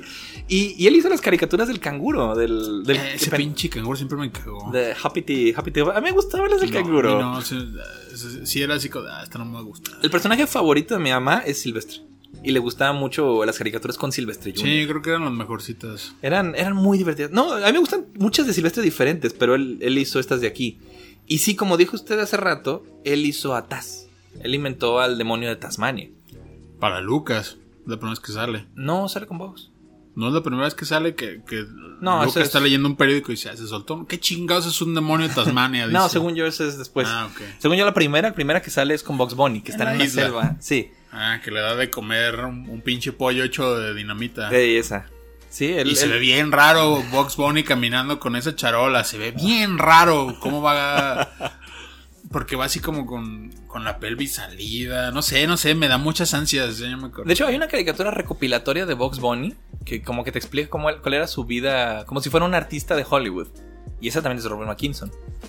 Creo que se llama What's Up, Doc. Y canta, esa canción tan famosa de Box Bunny, que es What's Up, Doc. tararara. Mm. Esa, esa caricatura es de él. Entonces, ese, eso tenían sus caricaturas. Eran, eran como su propio mundo de Looney Tunes, pero son muchas cosas clásicas de parte de él. Ah, luego también esa pinche pata maniática. Ah, esa sale una caricatura de Lucas. Es, Sí. eh, que Lucas está, resol- que está resolviendo un, un crimen. Que ya como detective. Y hay una pata No, como- un- sí, una femme fatal, pero está bien loca. está- eh, los personajes de él tenían esa característica, como que se veían bien maniáticos. Sí. Pero es esto, es. A él le debemos al demonio de Tasmania. Y luego esa, esas pinches ardillas Ah, sí, dos, Que eran dos como- como castores que Chip, hablaban. Chip y Dale chafa. Que eran como muy amables uno con el otro. Sí, como que eran ingleses, ¿no? Eh, creo que esa era la idea, no estoy muy seguro. Sí, pinches jotos. Ay, sí. No, no es cierto. No, pero sí, no me caían mal. Y luego ese pinche león pendejo sin melena también estaba medio raro, ¿no? Ah, sí, tiene personajes muy raros. Tiene una caricatura de Box que me gusta, es que lo adopta un gorila. Ah, no me gusta. Es, a, a Ricardo no le gustan mucho las de Ron McKinson, pero tenían su encanto. Y es, y es en gran parte muchos personajes de Looney Tunes. Pero que tienen. lo que sí que todos estos cabrones que porque están bueno, vamos, hay que poner esas imágenes, ¿no? Eh, Sí, yo creo que voy a. Voy a las incluyo. Este todos esos cabrones que están ahí en la imagen a todos los puedes ver de público en Space Jam y eso se me hace bien Es- chingón. Y es que Rob McKinson inventaba muchos personajes clásicos. Tenía, tenía muchas cosas muy chidas. Eh, Los demás también, eh, ahorita vamos a sí, llegar cada para, quien tiene los suyos, pues, pero para los demás. Pero sí, este. No, Bobby me gusta mucho. Tal vez no me gustan algunas. Muchas caricaturas de él. Hay unas que no me gustan. No me gustan tanto. Pero diablo, las que me gustan de él. Ah, están bien chidas. Porque se le ocurrían ideas muy, Sí. muy especiales. Vamos a pasar al otro. El segundo es. eh, es Freeze Freling. Freeze Freling porque tiene cara como de judío y es lo dibujaron muy narizón aquí. Este. Freeze. Freeze Freling es, eh, fue, fue, el, fue el primer director que yo me supe su nombre. y no por los Looney Tunes, te lo puedo asegurar. No, eh, no, es que es esto. Eh, mi papá tenía un amigo que tenía mem- memorabilia de cosas de Freeze Freling porque le gustaba mucho el What the director. fuck, ¿en serio? Sí. No mames.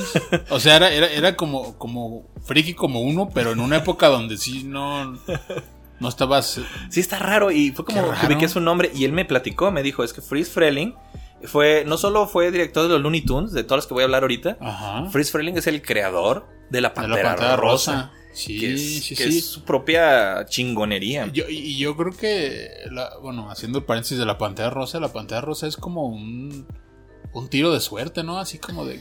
La Pantera Rosa, de hecho, fue nada más...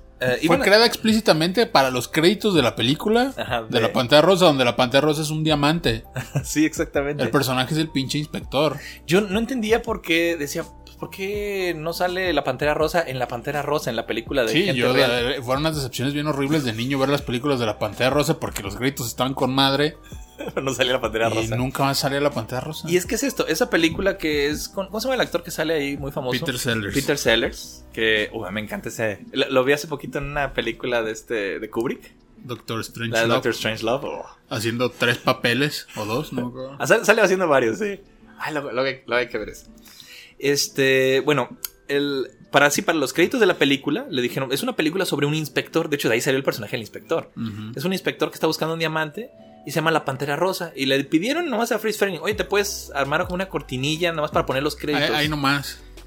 Esa pinche cortinilla pegó más que la película completa. Pero es que es lo que te digo, es como, es como una, un golpe de suerte porque, porque son muchos elementos de mucha gente. O sea, también la, la, la, la música de... Es que por eso pegó con madre, porque pega De- mucho con los elementos beatnik de la época. Porque era ese concepto de vamos a usar jazz con una con que ya tan bizarra, una Como pantera. elegante. una Una, pantera rosa, rosa. ajá, que es como... elegante, como un pum, como una pantera, pero, pero rosa porque es como chic. Ajá, sí, Este, y exactamente. la música Y la semi-lounge música de de, jazz. de- de Mancini. Y es así como... Y eso se hizo, comió la pinche película, la pantera rosa. Y eso hizo Freling. Freling fue sí, un golpe de suerte con la Pantera Rosa. Y, y sacó, él hizo muchas cosas. Después ya de separarse de la Warner, tenía su propio estudio que era Dipati. Party, sabe qué madres. Era, sí es que trabaja con Dipati, eh, Dipati Freling. Y sacó muchas cosas diferentes. Algunas no estaban tan chidas. No, pero la pantera rosa clásica, el show de la pantera rosa como tal. Pero sí, pero la Pantera Rosa, uff, Porque aparte era así como, o sea, se veía que eran caricaturas que no tenían mucho presupuesto, pero puta madre, ¿cómo le sacaban jugo a eso? Exactamente. Hanna Barbera, después de ser Tommy y Jerry, que se pasaron a hacer sus caricaturas que eran de muy bajo presupuesto. Eran este. Pues eran, eran, eran bonitas todas las de Hanna Barbera, pero, Pero sí- simples, ¿no? se notaba- Sin mucha pretensión. Se notaba bajo, bajo presupuesto. Y la Pantera Rosa ahorraba en muchas cosas, pero no en animación. No en, no en cómo se movían los personajes y cómo funcionaba la historia. Sí, sí, o sea, te podían poner la pantalla rosa caminando perrísimo, pero en un fondo de un solo color. Exactamente. Y bueno, eso es lo que tiene Freeze Freling. Sus caricaturas tienen mucho la onda de jazz. A Freling se nota, Sí, se nota El pachuco, el jazz. que le mama esa cultura. Sí. Y sus caricaturas eran. Sus personajes eran. no variaban nunca. Eran. tenían todos como esa misma fisionomía. Y era algo Ujú. como muy de su estilo, que todos los personajes se vieran muy, muy estables en estilo. Ah, aquí algo curioso, algo que le quería mencionar de, de Robert McKinson, él fue el que diseñó a Box Bunny como debería verse, por cierto, Al final. al final, porque... Sí, hubo- porque al principio era como una liebre. Ujú. Es que se me hace curioso que usted, el diseño que menos le gusta de Box Bunny es el de Robert McKinson, porque él fue el que le dio la forma ya final. Ah, Cosa curiosa. Pero sí, este, lo que hacía Freeze Freling, él, él, todos los personajes tenían como un físico muy como delgado, muy, muy estético, muy... Trabajado de una manera muy específica y sus personajes nunca variaban en físico. Veo, veo caricaturas de su época de Warner y de la Pantera Rosa y tienen más o menos, luego luego se nota su estilo. Él no, Sí. variaba, él no variaba nunca. Y parte del gusto de sus caricaturas, él sí subía mucho la cuestión del, del slapstick, pero así fuerte.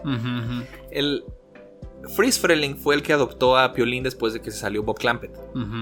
Y él se le ocurrió ponerlo a la par con otro personaje que él había creado, que es Silvestre. Sí. Silvestre cuando lo inventó no salió con Piolín. Silvestre salió en una caricatura creo que con Elmer. O, Sí. o con Porky, que no lo dejaba dormir. Ajá, ajá. De hecho, partido como un gato real. Eh, sí, como este... No, no, el que lo trabaja como real es... es- Ahorita vamos a ir con Chuck Jones, pero Ah, ahorita voy a pasar para allá. Pero sí, este... No, él, él lo trabajaba... Sí, este era como un gato real, pero entre comillas, porque seguía siendo como un personaje... No, pero, pero si hablan entre sí, pues porque había unos donde Silvestre era mudo. Sí, no, esas son otras. Ahorita, Eh. ahorita, ahorita voy con esto. Sí, es silvestre, inclusive en estas, sí es como usted dice, sí es como un gato real, pero al mismo tiempo puede hablar mucho. Y, e interactúa. De hecho, eh, Fritz Freling fue el que, por ejemplo, inventó.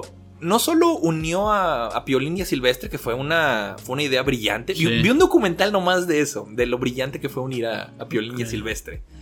Porque sí eran una pareja perfecta para funcionar.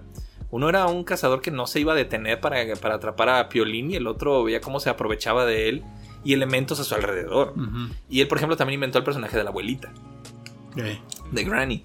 Que está gracioso que sea un personaje tan, tan violento Sí. y tan...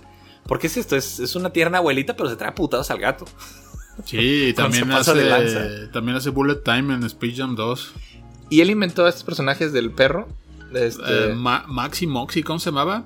Que era, era un, pe- un perrito y un perrote que era como, como un gángster. sí, que era un perrito que nomás le estaba haciendo las barbas al perrote. Ajá, ajá, ajá. Y se enfrentaban contra un puma.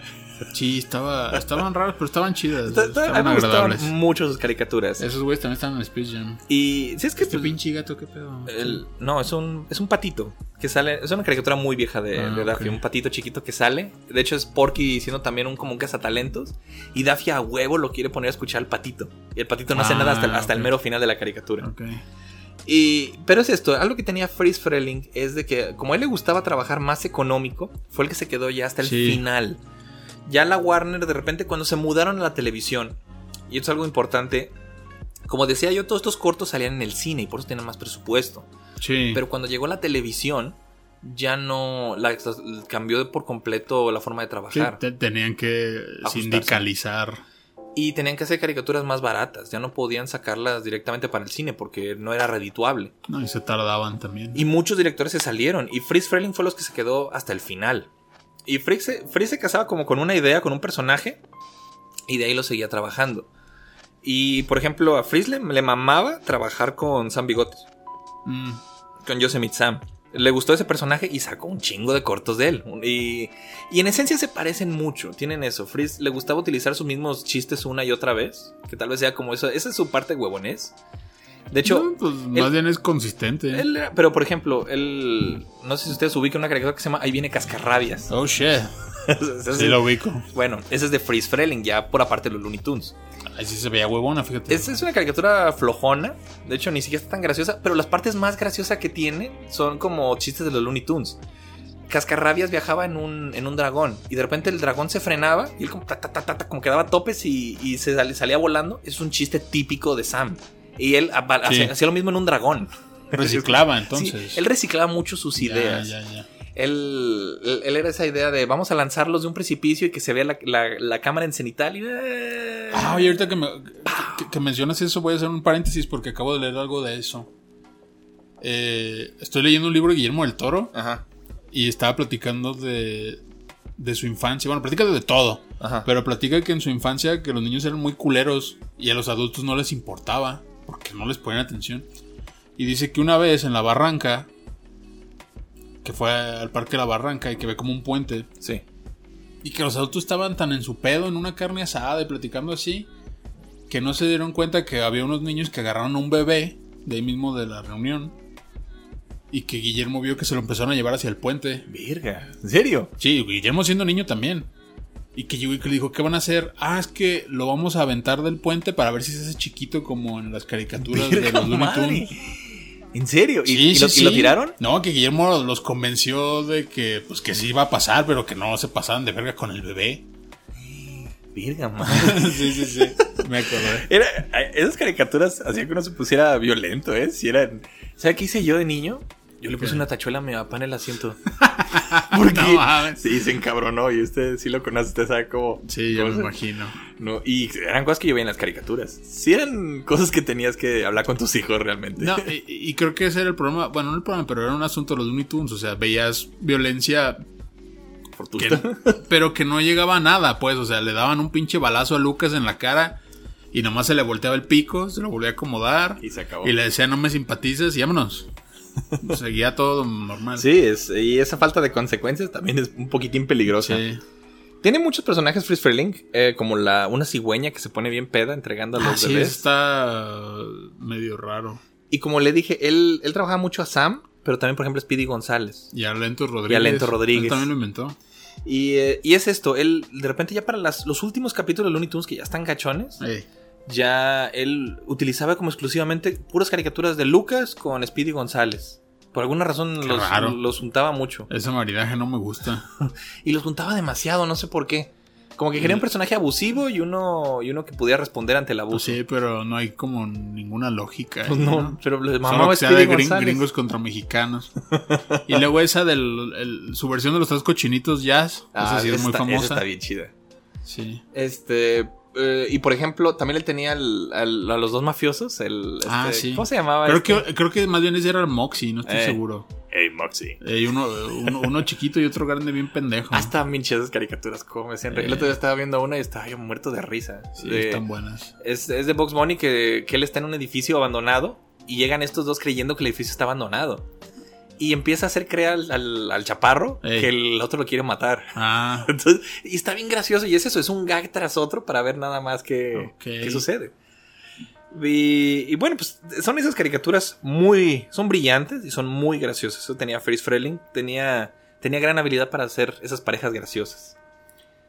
Pero de todos los directores, de los Looney Tunes, el mejor de todos. O sea, a pesar de que mi favorito es este Tex Avery, mis, las mejores caricaturas de los Looney Tunes son del que me hace falta, que es Chuck Jones. sí, sí, sí, sí. Yo, yo pensaba que Chuck Jones era diferente a Charles M. Jones, porque a veces ponía uno y a veces ponía otro. Pero sí, a los Claro, Charles dice digo, esos nombres uno los tienen insertados en el cerebro por leerlos inconscientemente. Sí, Fritz Freleng 20 a veces, a veces vida. ponía I. Veces- no sé por qué. Fritz era su apodo. Pero ah, sí sacaba de onda porque decías, ah, caray, este yo lo vi en los Looney Tunes o este yo lo vi en la Pantera Rosa, es el mismo. Y, y Chuck Jones, si, si, el, si el punto con Freeze Freeling es que sus personajes siempre eran consistentes, siempre el diseño era consistente, no se me ocurre alguien con el diseño más inconsistente en toda su historia que Chuck Jones. Sí. Las primeras caricaturas de Chuck Jones no se parecen en nada, pero en nada a las últimas. De hecho, así lo ves dibujando a Box Bunny en caricaturas viejas y en caricaturas de sus últimas. Verga, no se parecen nada.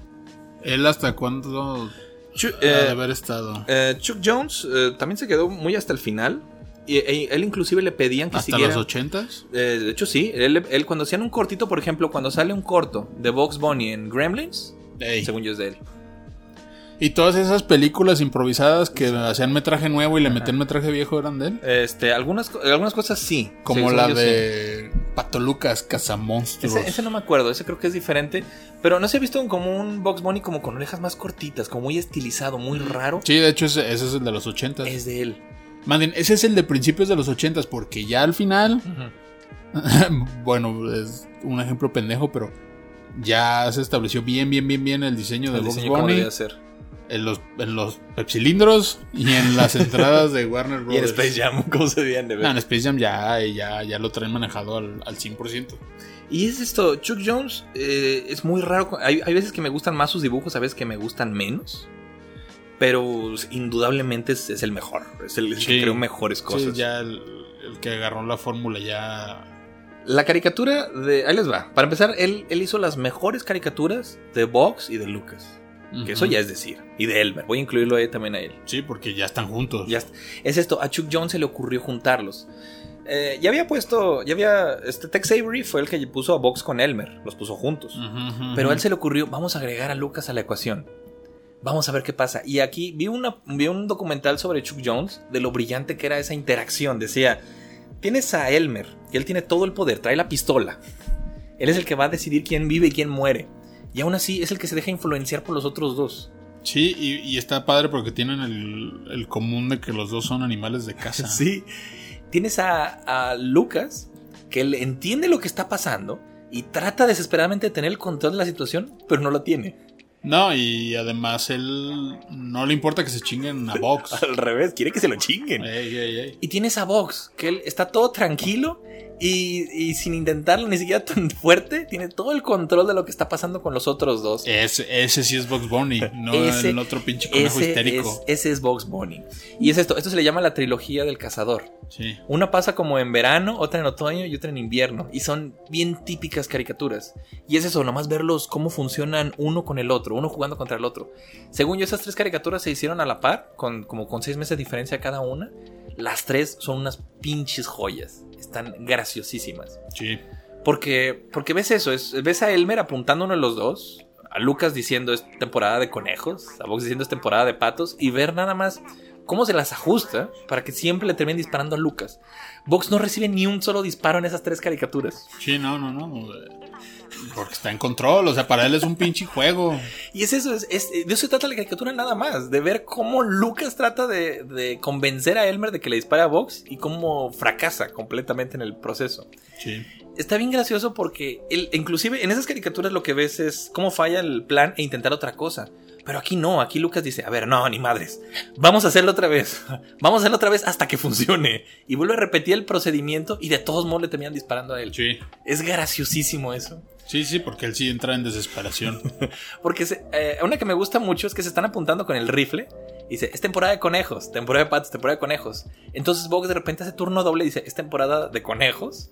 Lucas lo agarra, es temporada de patos y juegan así un rato hasta que le disparan a Lucas. Sí, sí, Y sí, dice, sí. a ver, vamos a hacerlo otra vez. Entonces, Vox agarra la escopeta y se la apunta él solo. Dice, es temporada de conejos. Y el otro en chinga para que no lo vuelva a Sí, sí, confundir. sí. De patos, fuego. lo cual es brillante porque entiendes cuál es el proceso, lo que está haciendo, pero por qué no le sale bien. No, y, cómo se va desesperando cada vez más. Cada vez pierde, más. Pierde cada vez más el control. Ya para la última caricatura de esas, ya está desesperado. Le dice a Elmer, ya en la última escena le dice gritando, le dice, Vuelve a dispararme, vuélvelo a hacer. Me, me, me, este, me mama el escuchar el, el olor a pluma quemada, por favor. Vuelve a dispararme. ¿Neta dices eso? Dice, es temporada de alce, soy un alce, dispárame. Ah. Porque ya está completamente desesperado, ya ve que nada de lo que haga le va a salvar. Ok, ya está tomando la, la última opción a ver qué pasa. Y es eso, Chuck Jones fue el que inventó a Lucas, a Lucas Malpedo, a Lucas desesperado. Sí, ya, ya no estaba loco, ya. Ya no era un pato loco, ya era un, un pato envidioso y Sí, amargado. amargado. Porque era siempre. el- Sobre era, todo envidioso. era eso, era muy popular, pero siempre terminaba siendo el segundón. A todo mundo le gustaba más Vox. Y es esa idea de Vox es, es mejor que yo y cómo trato de, de sobajarlo y no puedo. Yo creo que por eso me identifico más con él. con él y con Donald. Ya lo he dicho muchas veces. Me maman esos dos cabrones. Eh, aparte de esos, tiene muchas caricaturas muy buenas. Tiene caricaturas con Porky. Tiene caricaturas uniendo a Porky con Silvestre. Y ahí es lo que usted decía. Sí. Ahí Silvestre es como un, Mudo. un gato mudo, un gato real. Que se asusta a todo. Que es, es el gato cobarde. Y son caricaturas graciosísimas. Son, creo que son tres. Una se van al desierto y los abducen Luego hay otro en extraterrestres. un hotel. Uno es un hotel lleno de ratones asesinos. El otro no me acuerdo. Según yo son tres. Sí. Pero ese te- también son esa esencia de ver a un Silvestre completamente distinto. Ni habla. Y tú ubicas a Silvestre porque habla. Porque habla. Sí, porque es padre de familia. Porque padre de familia habla media lengua y cosas así. Es hipisapo. Y, y te Sí. acuerdas de él por eso. Y aquí ni siquiera habla. Es un gato real. Es un gato tal cual. Sí. Marvin también, no mames. Eh, las caricaturas de Marvin. De hecho, él inventó el pollote ese extraterrestre que sale en las caricaturas de Marvin. Y por ende, también haber inventado Doc Dodgers. sí. A Doc Dodgers porque El héroe del siglo 24 y medio. las caricaturas de la bruja. De los tres osos. A mi papá le maman esas caricaturas de los tres osos. Yo creo que no me porque- acuerdo, o sea, sí, sí los topo, pero no me acuerdo mucho. O sea, no me acuerdo algo que dije, ah, sí, los osos están bien Mi chidos. papá le, bien. la del Día del Padre. De hecho, se la mandé el Día del Padre Ah. y le mandé la caricatura. Eh, Es el Día del Padre. Son, es, una, es, es una familia de osos, de papá oso, mamá osa y bebé oso. Pero está bien gracioso porque el papá oso es un pinche enano y el bebé oso es un puto monstruote gigante. Sí, sí, sí, sí. Y, y ves como el papá es, es- Se lo quiere chingar a cada rato. está bien raro porque es Bien histérico. Es, es como de violencia familiar. la Sí, sí, sí. Y, Y es de un padre y- que- y ese es el gag, o sea, el papá se quiere chingar al hijo por pendejo. El papá Y odia la mamá- a su familia. Ajá, y la mamá es como de, no, hijo de tu puta madre, ponte en paz. No, la mamá ni siquiera lo. No, no, la mamá. lo pone en paz al- al papá? La mamá es bien. ah, Sumisa. Pero George, ¿por qué estás haciendo esto? Y es eso, el papá, no es que se quiera chingar al hijo, más bien odia a su familia. Odia, odia su existencia, toda su maldita existencia. Y, y está mal pedo eso por una caricatura de niños. Sí. En esa del Día del Padre ves, por ejemplo, al hijo que dice, te voy a rasurar porque es Día del Padre. Ey. Y el hijo por eh, mal afilar la Ajá, navaja ajá. la, la deja como toda destruida. Y el papá desesperado tratando de huir porque el hijo es mucho más fuerte que él, porque Sí. es un puto zote. Sí, sí, sí. Son tan raras esas caricaturas. Él inventó un Ah. monstruote, un monstruo rojo de tenis. Ese también es de Marvin. ¿No? Eh, Ah, no, no, sale- no. Ese era creo que un científico. Usa- usan la misma marca de tenis, pero no, no. Tiene el Pepe Le Pew también es de Pepe Le él. Shed. Pepe Le Pew. Sí, también canceladísimo. Ma- Canceladísimo, tan chidas que están sus caricaturas. Este, la rana Manhattan. en Michigan, ¿no? Michigan Frog. Rana Michigan. ¿Es Michigan o Manhattan? No me acuerdo. No, bueno, creo que sí es Michigan. bueno, la rana que canta. La rana. sí. Es, es esa caricatura de una rana que canta y, y nadie, o sea, no ca- canta enfrente de un güey, pero nada más de ese güey. Ajá, y dice, no, es que está viva la chingada porque la van a disecar, ¿no? No, no, no. No, sé- no, no, no. No es un güey que se en- es- está en una construcción y se encuentra una rana que ah, habla. sí, sí, sí, sí. que ya, canta, que canta y ya me acordé, sí, sí, y que ese, ese diseño luego lo usaron, el diseño del vato, lo usaron en un episodio de Animaniacs para el corto más triste del mundo. El del papel de envolver. Ay, no me acuerdo Según de yo es el mismo diseño de, de- Ay, de te- ese te- dude. Tengo que verla, no me acuerdo. Ey. Pero si el chiste de esta rana es de que el güey quiere hacerse famoso presentando a la rana Sí, que canta y baila. Sí, sí, sí, y no lo hace enfrente de nadie Pero más. esa pinche rana nunca lo hace delante de nadie y- ves cómo le arruina la Sí, vida. ya me acuerdo nomás crack y ya. Y de hecho es gracioso. No sé por qué el corto tiene una, narra- una narración en, en- en español. No sé por qué lo doblaron con narración. Pues yo creo que para que subestimaron al público, supongo. Pero sí, la caricatura, eh, digo, está en inglés, pero nada más en inglés está la parte que la rana canta. No, hay diálogos incidentales, ¿no? No, no, Como nadie habla. radio Nadie habla. Ningún Ah, personaje habla más que la rana. Nada más, y, y nada más para cantar. Ok. Y, el- y se entiende el corto perfectamente porque es como, es mudo, es, Sí, es sí, con mímica, pero lo único que oyes es la, la rana cantando. Ok.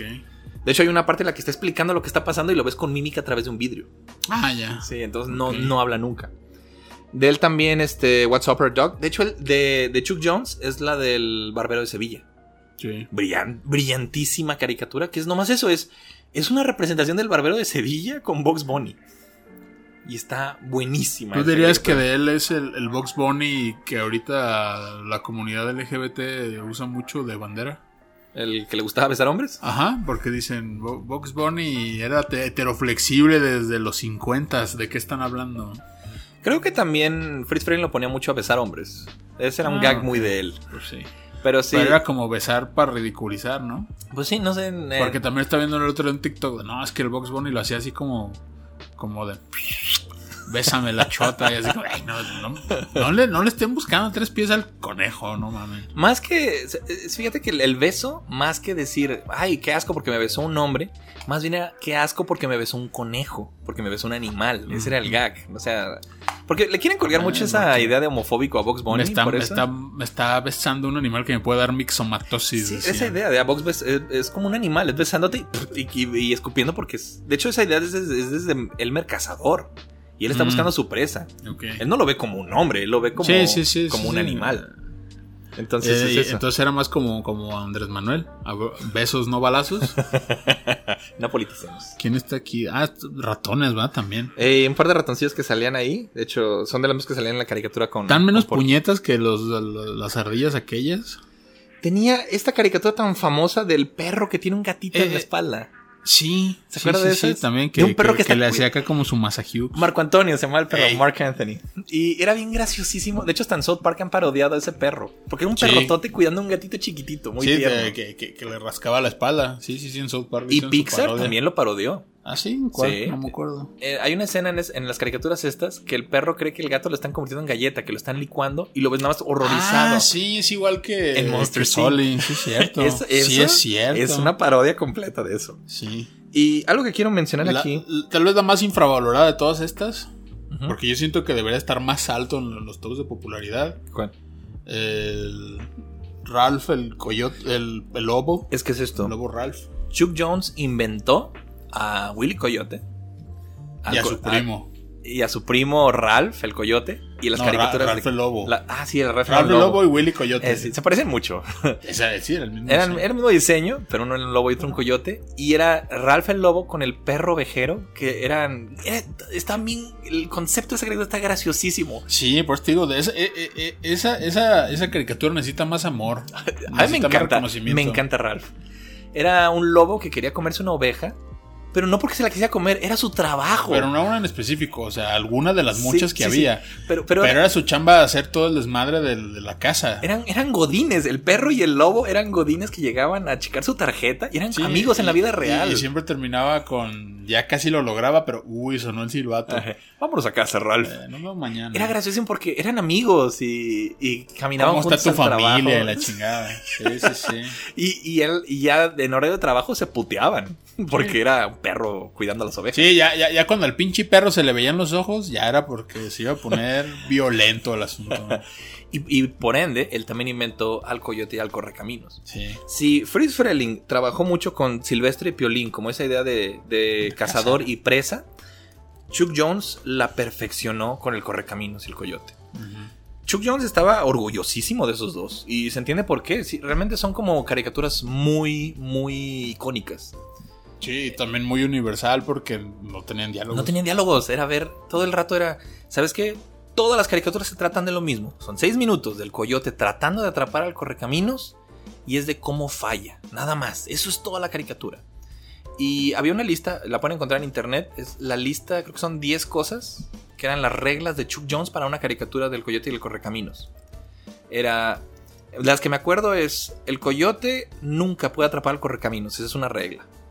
Otra era el, el coyote tiene que, tiene que sufrir, o sea, las, las trampas que pone se le, le, tienen que salir mal. le tienen que salir mal, pero por su propia culpa, o sea, es... y- No, también es culpa del, y también de la marca de, de la Acme. marca Acme, que volvió tan famosísimo ese concepto de, Sí. de marca Acme. Eh, tiene una lista, son una lista de 10 cosas, no me acuerdo bien cuáles son. Este, a ver si ahorita las. eh, Déjame buscarlas, a ver si las encuentro. Pero sí, este. Buenísimo. ¿Quién más estaba también ahí en ese? Ah, una vez lo pusieron con Box Bunny, no si te acuerdas de eso. Estaba bien raro. A ¿eh? Willy. A Willy. Y hablaba en ese corto. Sí. Sí, sí, sí, sí me acuerdo. Sí estaba bien raro que, que hablaran un, en un corto. Es igual que cuando ves hablar a la pantalla rosa. En un corto también nomás. Y era, y era eso, era, creo que una de las reglas era que no podía hablar Willy. Y por eso sabe su nombre, porque se presenta en esa caricatura con Box Bunny. Le da su tarjeta, ¿no? Si le das su tarjeta y le dice, soy Willy Coyote, soy genio. Ey. Pero como las caricaturas de Box Bunny sí hablaban, no era raro ver a Willy hablar. Aquí están, aquí están las reglas. Dice, regla número uno, el, el correcaminos no puede dañar al coyote, excepto por hacer mimi, para poder hacer su... Sí, para asustarlo. para- ajá. Y, y si te fijas, el correcaminos nunca lo dañó, nunca No, le hacía no, daño pues directamente. el- a mí siempre se me figuró como que el Correcaminos pues no tenía como suficiente inteligencia para entender qué pedo, ¿no? O sea, él estaba en su onda y ya. O sea, a diferencia de Piolín y Silvestre, Piolín sí lo veía chingarse a Silvestre. Sí, no, no, no. Y el, el Correcaminos nomás... Lo A mí asustaba. se me figuraba que ni le daba risa, o sea, como que... Sí, ni- digo, como que estaba muy como un pinche pájaro pendejo ahí nomás. Regla número dos. Este, ningún elemento externo puede dañar al coyote, solamente su propia ineptitud o fallo de los productos ACME. Los trenes o las trocas eran excepciones de, de tiempo en Ah, tiempo, pero porque era parte de la trampa. Número 3. El coyote podría detenerse en cualquier momento, pero se rehúsa a hacerlo. Número 4. No hay diálogos excepto mip mip y, y, y, este, y dolor, gritar por dolor. Oye, y como en Los Simpsons que dice la señora que ella le hizo la voz al Correcaminos, que le dijo, uy, te has de haber tenido un chingo de chamba. No, nomás lo grabaron una vez y luego lo repetían. Sí, de- del, del- ah, de- no, decía, no, nomás grabé un MIP y luego y duplicaron el, el, el MIP acá. MIP, MIP. Es lo que dice. pues sí, pe- pero... ¿Dónde no grabaron una vez? Que nomás lo grabaron una vez y luego lo repitieron. Algo así. Sí, algo así vuelve el chiste. Pero sí, era. Eh.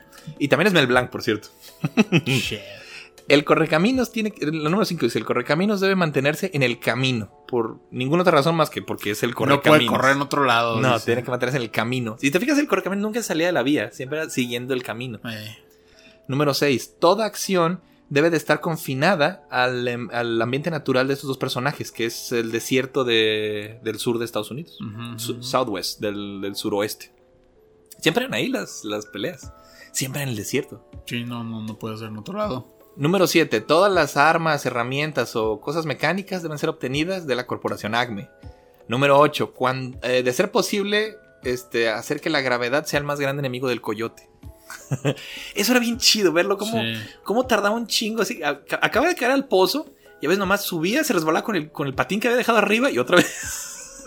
Sí, pues por eso esos niños querían ver, ver al bebecito caer a ver si se hacía así como el coyote. 9. El coyote siempre termina más humillado que dañado por sus fallos. Y te fijas, Le duele más el alma que el cuerpo. Sí, le dolía más el orgullo. Número 10. La audiencia tiene que, que simpatizar con el coyote, no con el correcaminos. Y eso es curioso. Porque sí, el, el villano de la historia es el coyote. Sí, a mí no, a mí no me caía bien el correcaminos. Pero tienes que simpatizar con el coyote. Es, Chinga tu es- madre, pinche correcaminos. Déjate Porque- comer. Porque te sientes como él. Y ah, son 11. Y 11. El coyote no está. no puede atrapar o comerse al correcaminos. Esas son las reglas Ah, de. Chuck Jones. Y no decía nada de, de- de su canción. La canción del coyote del correcaminos no puede decir, implicar nada de que lo atrape, no. No, no es cierto. Pues te acuerdas de la canción, Sí. ¿no? En su show, porque también tenían su show. Sí, el show del- también era de compilados, pues. Y muchas de esas no son de Chuck Jones, ¿eh? son de otros directores. No, Pero- ya sé, pues, pero o sea, era como un pretexto de, de poner Looney Tunes sindicalizados en el En show del televisión. correcamino. Como el show de Porky o el show de Boxy Lucas. Pero pues sí, era lo chido. Todos estos cortos eran, eran maravillosos. Y Chuck Jones tenía mucho de eso. Chuck Jones nunca se quedó en unas... Él siempre evolucionó su estilo. Y eso al final ya no me gustó. Eh, por ejemplo, a Chuck Jones lo pusieron a trabajar en los cortos de, de Tommy Jerry cuando los dejaron eh, Hanna Barbera. Oh, shit. Y son cortos que no me gustan. Usted, Oh, los ha visto. shit. Sí. Sí. son en los que sale Droopy con una brochota. No, no, esos no, ¿No son. son esos? No, no, no. Son, son otros. es- ¿Otros peores? Porque hay otros peores. No, mira, ahorita le voy a enseñar las imágenes para que los ubique. Son, son muy diferentes Tommy y Jerry. Pero, pero sí, su- su- sus Looney Tunes del final sí estaban muy feos. Se notaba que ya no había feria. Más que eso, él había cambiado su estilo. Y es. bueno, no sé si era decisión de estilo, pero se notaban baratos. Mire, estos. Ah, Sí se acuerda de esos, ¿no? No estaban tan mal. Pero- sí, pero no están, no eran, no eran los Tommy Jerry clásicos. Y no no, me- bueno, pero. Es que es esto. Sí, sí, se, se notaba también, era más económico. Todas las caricaturas clásicas de Tommy Jerry son de Hanna Barbera, son de William Hanna y Sí, Joseph Barbera. sí, sí. Y cuando ellos se fueron a hacer su estudio, la Metro puso a Chuck Jones. Y Chuck Jones hizo con Tommy Jerry lo que hacía con los Looney Tunes. Era, era, sí, sí, sí, sí, de hecho sí tiene Pero como una tónica muy parecida.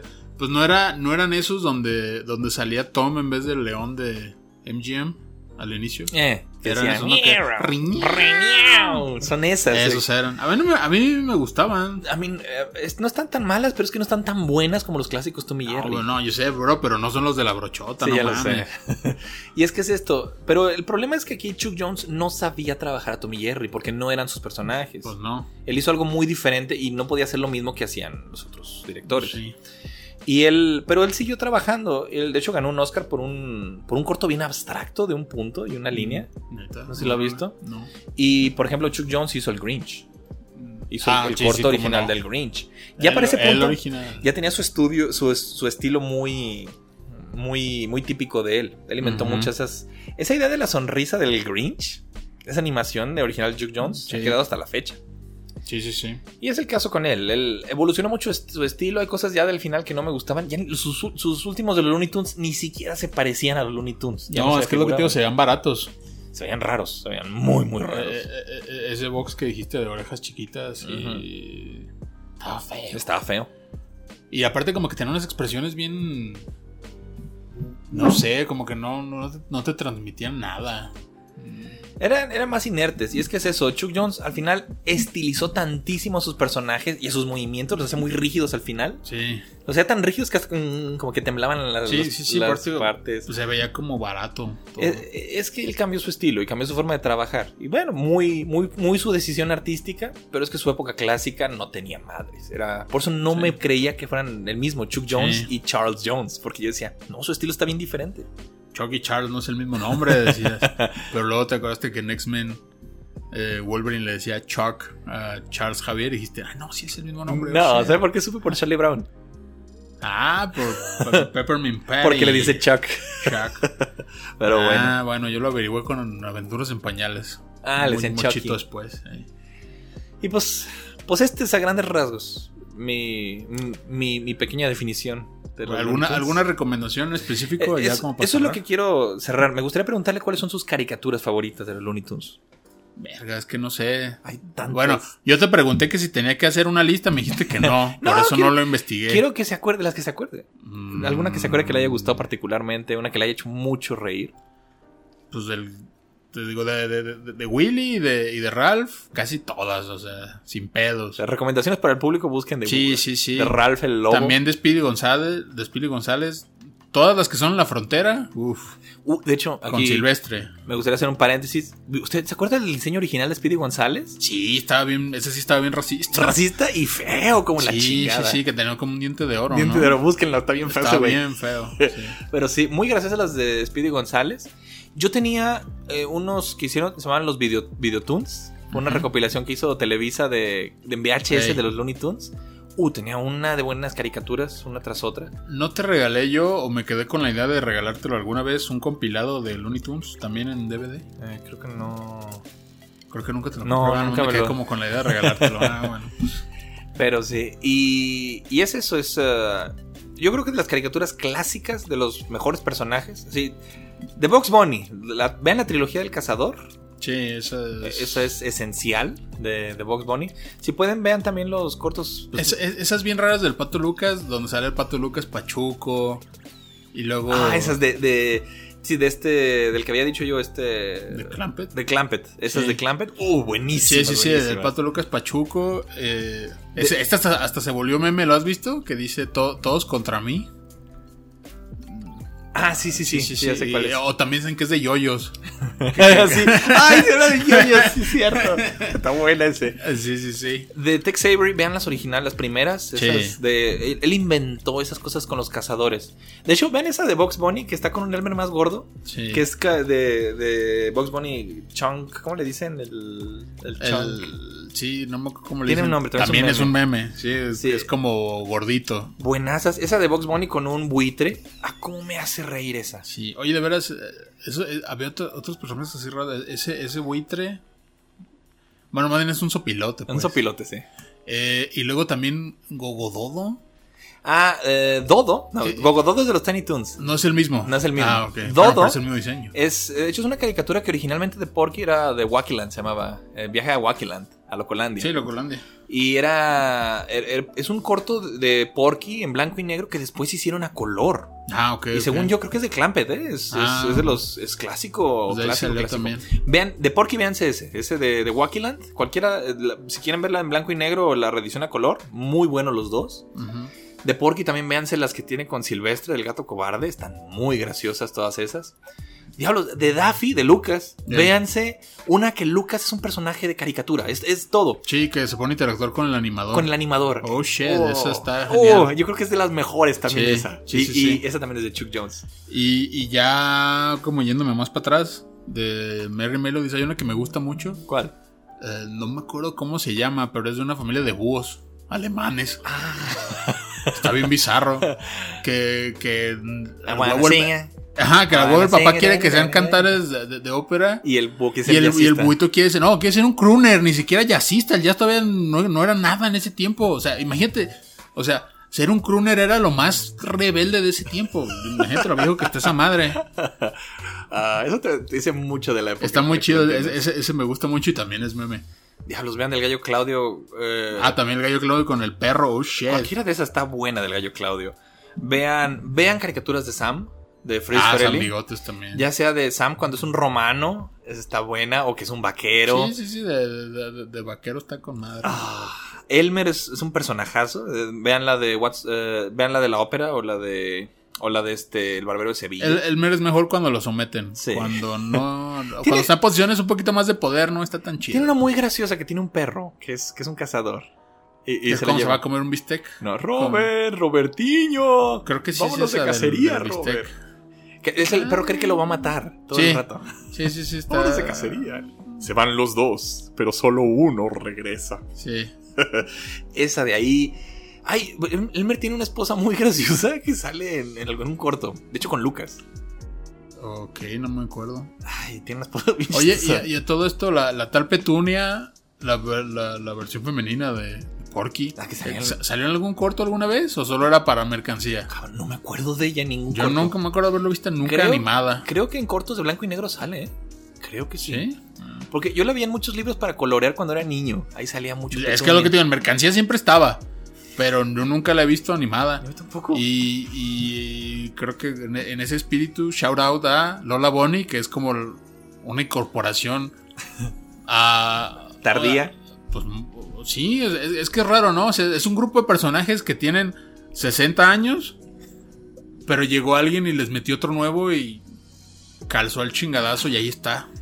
Eh, Es como raro, ¿no? Sí, ya Lola Bonilla se incorporó muy bien a Looney Tunes. Ya es como parte. de- Batalló, ya- batalló, sí. porque no saben como que qué hacer con ella.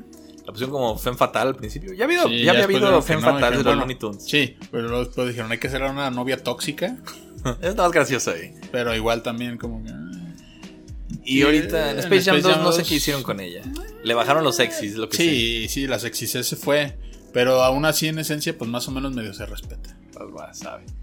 Pues vean todas las caricaturas, vean la de la rana que dije hace Ah, rato. Y también un corto más moderno, ese, ese, supongo que debe estar por ahí. ¿Carros Blanca? Carros Blanca, sí, yo, yo, yo lo vi precisamente en una edición especial de Casablanca. Está curioso ese corto. Es, Está chistosón. está rara la idea. Es, es con los diseños más como. más pulidos de los Looney Tunes. Los mejores diseños que ha habido de los de los de finales de los ochentas. Y es una parodia de Casablanca. De hecho, yo estoy casi seguro que ese, ese Box Bunny con traje blanco, Sí. de ahí salió. O sea, bueno, no sé si dijeron, oye, hay que ponerle el, el traje de Casablanca a Box Bunny y de ahí salió esa idea del, del saco. Ay, güey, iba a decir, del, del- del saco blanco. no, pues sí, trae un saco blanco, pues.